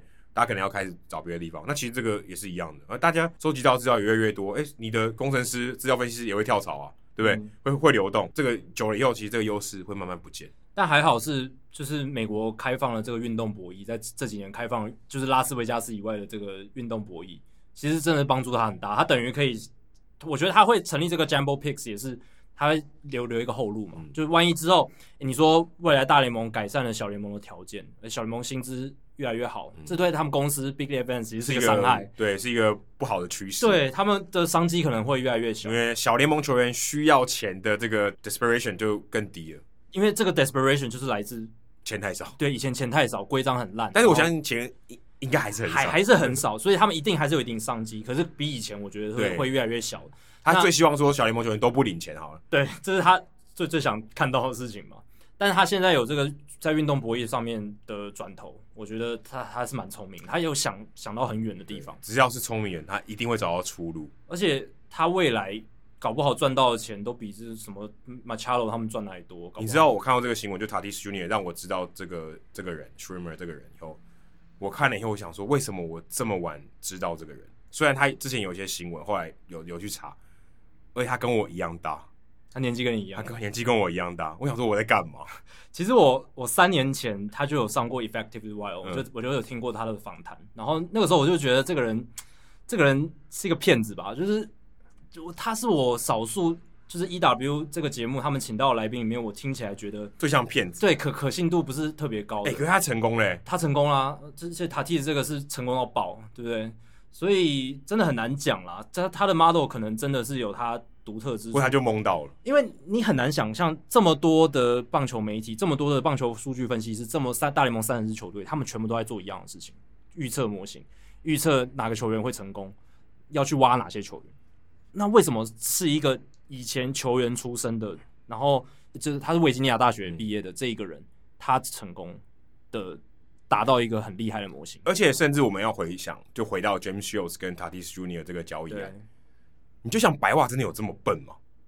对啊，对不对？你说我真的放掉一个未来几乎是 MVP 等级的人，未来可以拿十四年三千三亿四千万的人，我把他放掉，换一个快要已经走生涯末期的投手，完全没道理，对吧？那个时候白袜可能真的比较笨一点，可是或者他就预测他会跟水本差很多吗？对不对？对啊，啊就觉得。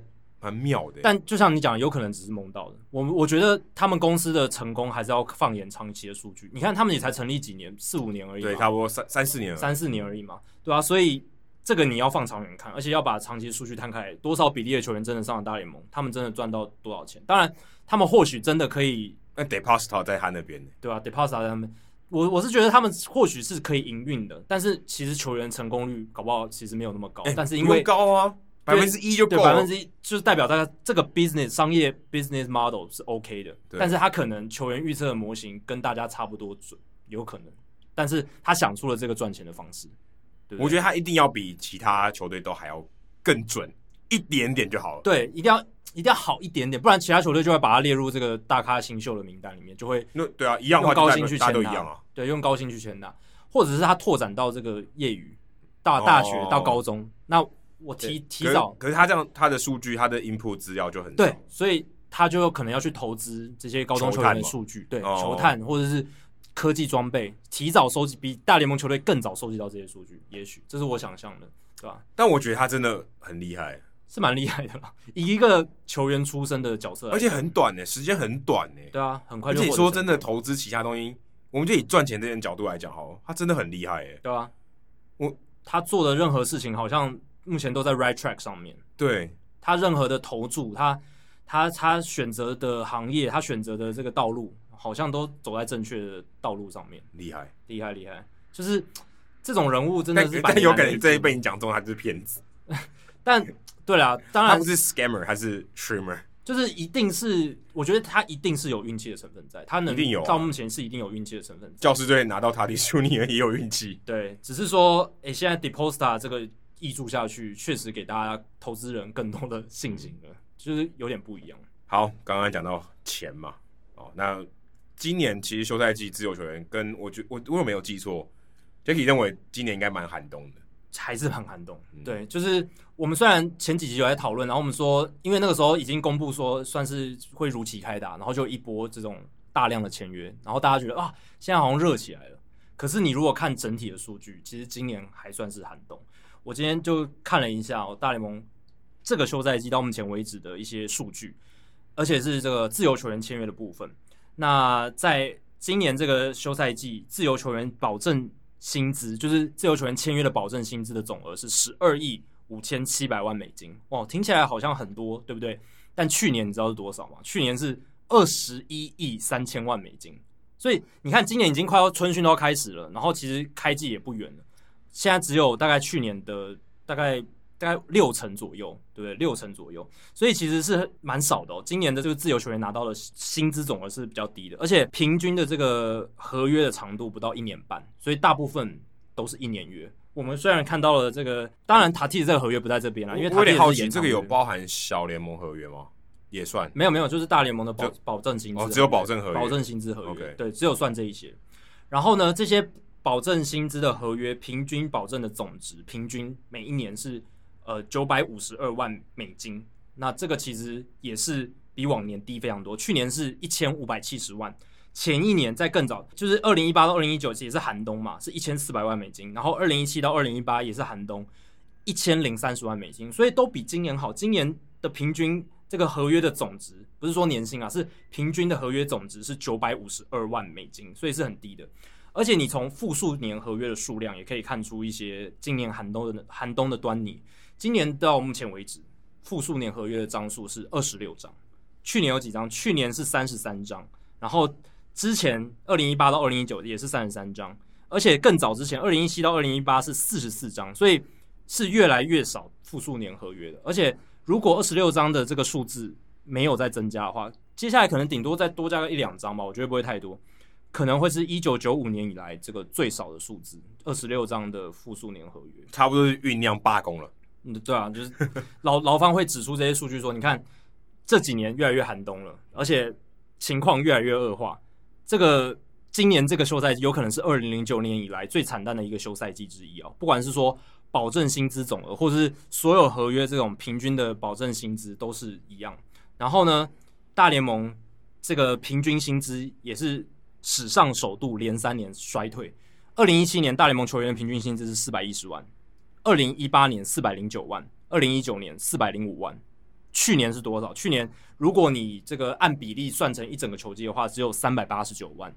所以这些单位都是美金啊，所以其实这几年降幅是蛮大的。嗯，因为前几年从二零一二零一七年以前都是涨一一路涨，二零一七年这个四百一十万是史上最高，但是从二零一七年开始就是，哎，其实很恰巧，就是二零一七年的新的劳资协议开始之后就开始衰退。对，球员的团队薪资，呃，一八一九其实衰退没有到很大了。对，这但是这是减少，因为以前都都没看到减少，嗯，但是现在开始减少，就是一个很意向这样子。所以这一张劳资协议确实是对看目前看起来资方比较有利，因为这个更严格的奢侈税线，某种程度上已经是一个软上限，或者说大家有人说就是一个实质的上限这样子。然后我还看到一个数据是说，如果你用用这个分区来分的话，今年投资在自由球员市场上面最高的分区是哪一个呢？是国联东区。哦，好，他们总居然不是国联西区，不是，因为 Tatis 那张不是，他是延长约。对啊，可是 Trevor Bauer 啊，哎、欸，对，Trevor Bauer 是，但是他总值其实也才八千多万，哦、他他总值不高，对，总值不高，呃，也也很高啦，不能这样讲，他也很高，只是一般球员来讲很高，在在他的 range 里面是比较低，对，跟 Tatis Junior 的总值比就差很多，对对对对，他那种水准的自由球员应该要拿个几亿嘛，对不对？那国联东区今年投注在自由球员保证薪资合约上面的金钱是四亿。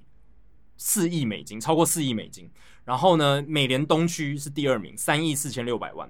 美联东区现在谁啊？美联东区哦，我现在第一个想到的是 Corey Kluber，不知道为什么。然后呃，红袜队有签几个嘛？什么 K 人？但那都是小合约，那很便宜啊，那都是小合约。然后蓝鸟啊，蓝鸟，George Springer，George Springer，对，George Springer。然后还有 Marcus Simeon 这些比较大，比较大一点的。哦，Robbie Ray，对啊，这一些。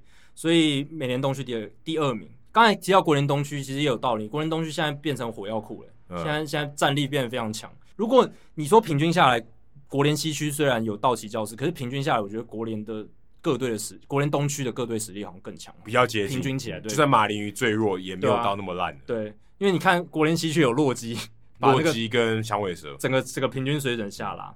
哎，国联西区就是第三名，两亿四千九百万美金，然后再来就是美联中区一亿八千万美金。美联西区一亿千万，哦，所以没错，国联中区一定最后。真的，因为我们之前已经有提到了，他们在一个多月前嘛，我记得我们那时候提到，他们那时候才花了整个分区才花了三百多万美金，所以现在现在进步到六千七百万美金，其实还不错。其实签了谁啊？签了谁？对，这个 Colton Wong。Colton Wong 对，Kolten Wong 是一个，然后 Arenado 不是自由球员啊，Joc Pederson，然后那一年合约，一年合约。这可能要去细查一下，但是就是，但但突然想起来的不多哈。对，想想起来其实很难，对要要要仔细去想，其实蛮难。其实有一支球队今年没有花任何一毛钱在这个自由球员上。海盗，洛基队。哇哦，是洛基队。洛基是今年唯一一队在这个休赛季里面没有投入一毛这这个钱在保证薪资的自由球员。太赚，因为 Ian Desmond 还不打。不打，对，还赚了，欸，省了很多钱呢，欸，省了八百万美金，算算赚嘛，少亏就是赚，算赚，算赚，算赚。因为其实就算 Desmond 继续打，可能就是他也是拖累球队，就是他他的这个状况已经不太好了，所以整体看下来，今年还是一个寒冬这样子。那最后我们再来聊一下，因为刚才我们其实主主节目里面有聊到这个 Tim Tebow，我想看一下说，哎，欸，他跟 Michael Jordan 比怎么样？因为大家聊到 Tim Tebow，我觉得很自然而然就会想到 Michael Jordan，因为这就是有点像实验的感觉，而且有点像是一个噱头，对不对？那这两个，可我觉得 Tim Tebow 的地位跟 Michael Jordan 的地位，在他们原本的联盟比，哦，差很多了，当然差很多。对他，但他们都是说从另一个职业运动突然来打打棒球这样子。嗯、当然，Tim Tebow 他是蛰伏了比较久一段时间才来转转成棒球，但是我觉得其实是。还蛮可以来看看比较他们的数据，应该应该说另一个联盟的人气王，对，人气王，人气王就是知名人物，然后来打这个棒球这样子。那当然两个人的结果都不是太好。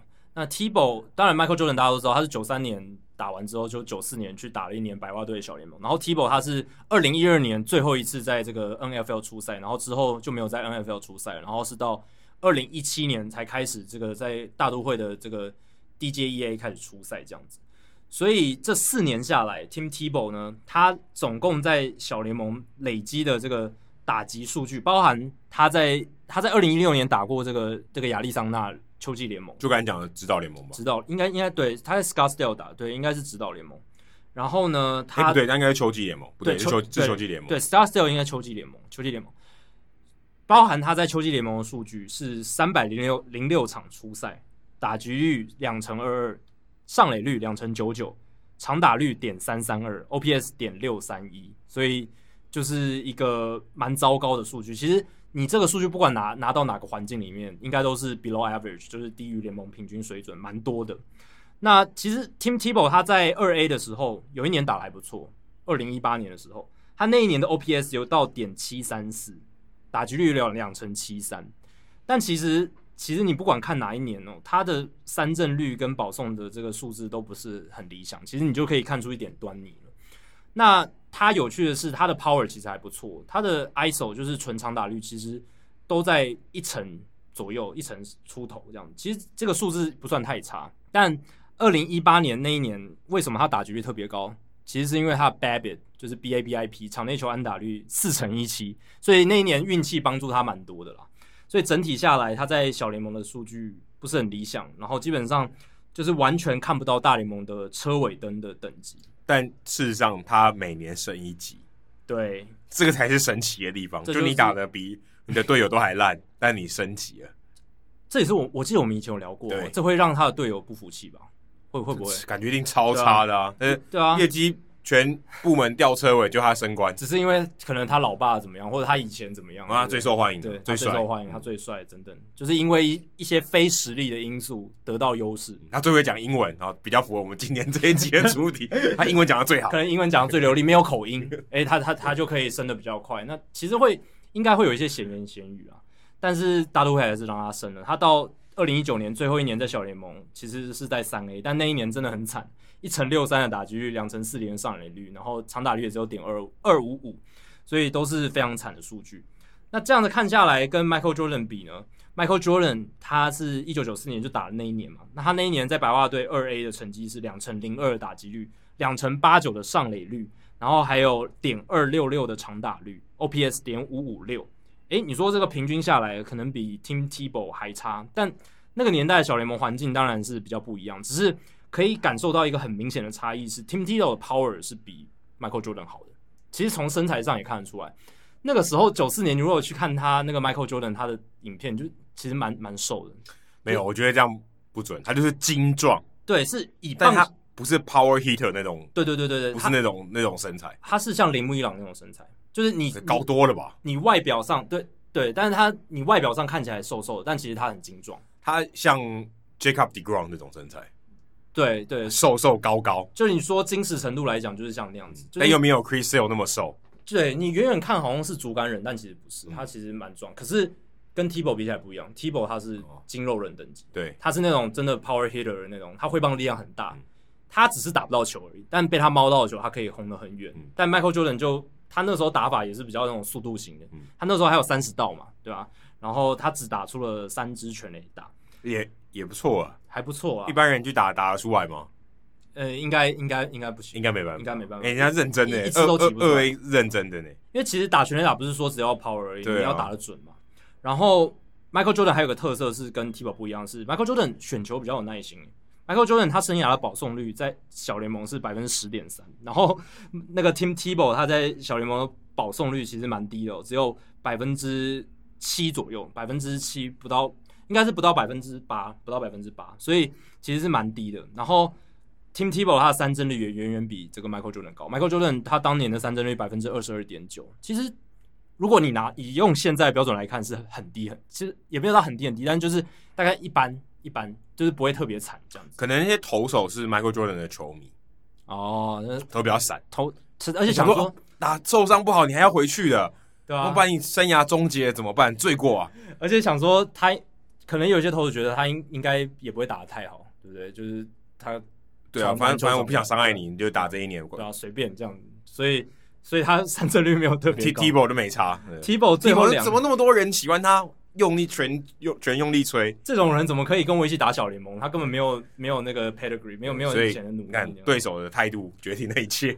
Tebow 他最后两年在小联盟三振率很可怕，百分之三十四点六跟百分之三十七点一，就是基本上就是投手等级的三振率。对，所以就挥不到球了。对，基本上很惨很惨，每三次就可能就要被三振一次这样子，对吧？所以这就是两者的比较，我觉得蛮有趣的。那他不是美国郑凯文哦，你说统一的哦，你说统一差不多。可是郑凯文他第一年打的很好呢，哦、第一年他、哦、是也没错，他第一年郑凯文三振率应该接近五成。他去年好像接近五成，对，去年接近五成，非常惨。但基本上，你如果三振率超过百分之三十五，就算你再会红，其实也很难在大联盟生存。嗯、就是 Joey Gallo 虽然他是一个特例，但是他某种程度上也印证了这件事。他如果三振率太高的时候，他的打击率是我觉得是很难支撑他的这个全垒打数。好，以上就是《Hito 大联盟》第两百零五集的全部内容。如果大家喜欢我们节目的话，请千万记得不要推荐给你的朋友哦，因为这样做的话，你很快就会变成朋友里面最懂大联盟的那个人了。你的朋友都没听过《Hito 大联盟》。那假如你有任何棒球相关的问题的话，我们的听众信箱随时欢迎来信，你可以在节目叙述和我们的官网 hitomlb.com 上面找到。还有，别忘了到 Apple Podcast 给我们五星评价和留言回馈。让我们能够做得更好，也让还没有听过《Hito 大联盟》的朋友可以更快的认识我们。如果你写的不错的话，我们也会在节目开头念出来分享给大家哦。今天就到这里，谢谢大家，拜拜，拜拜。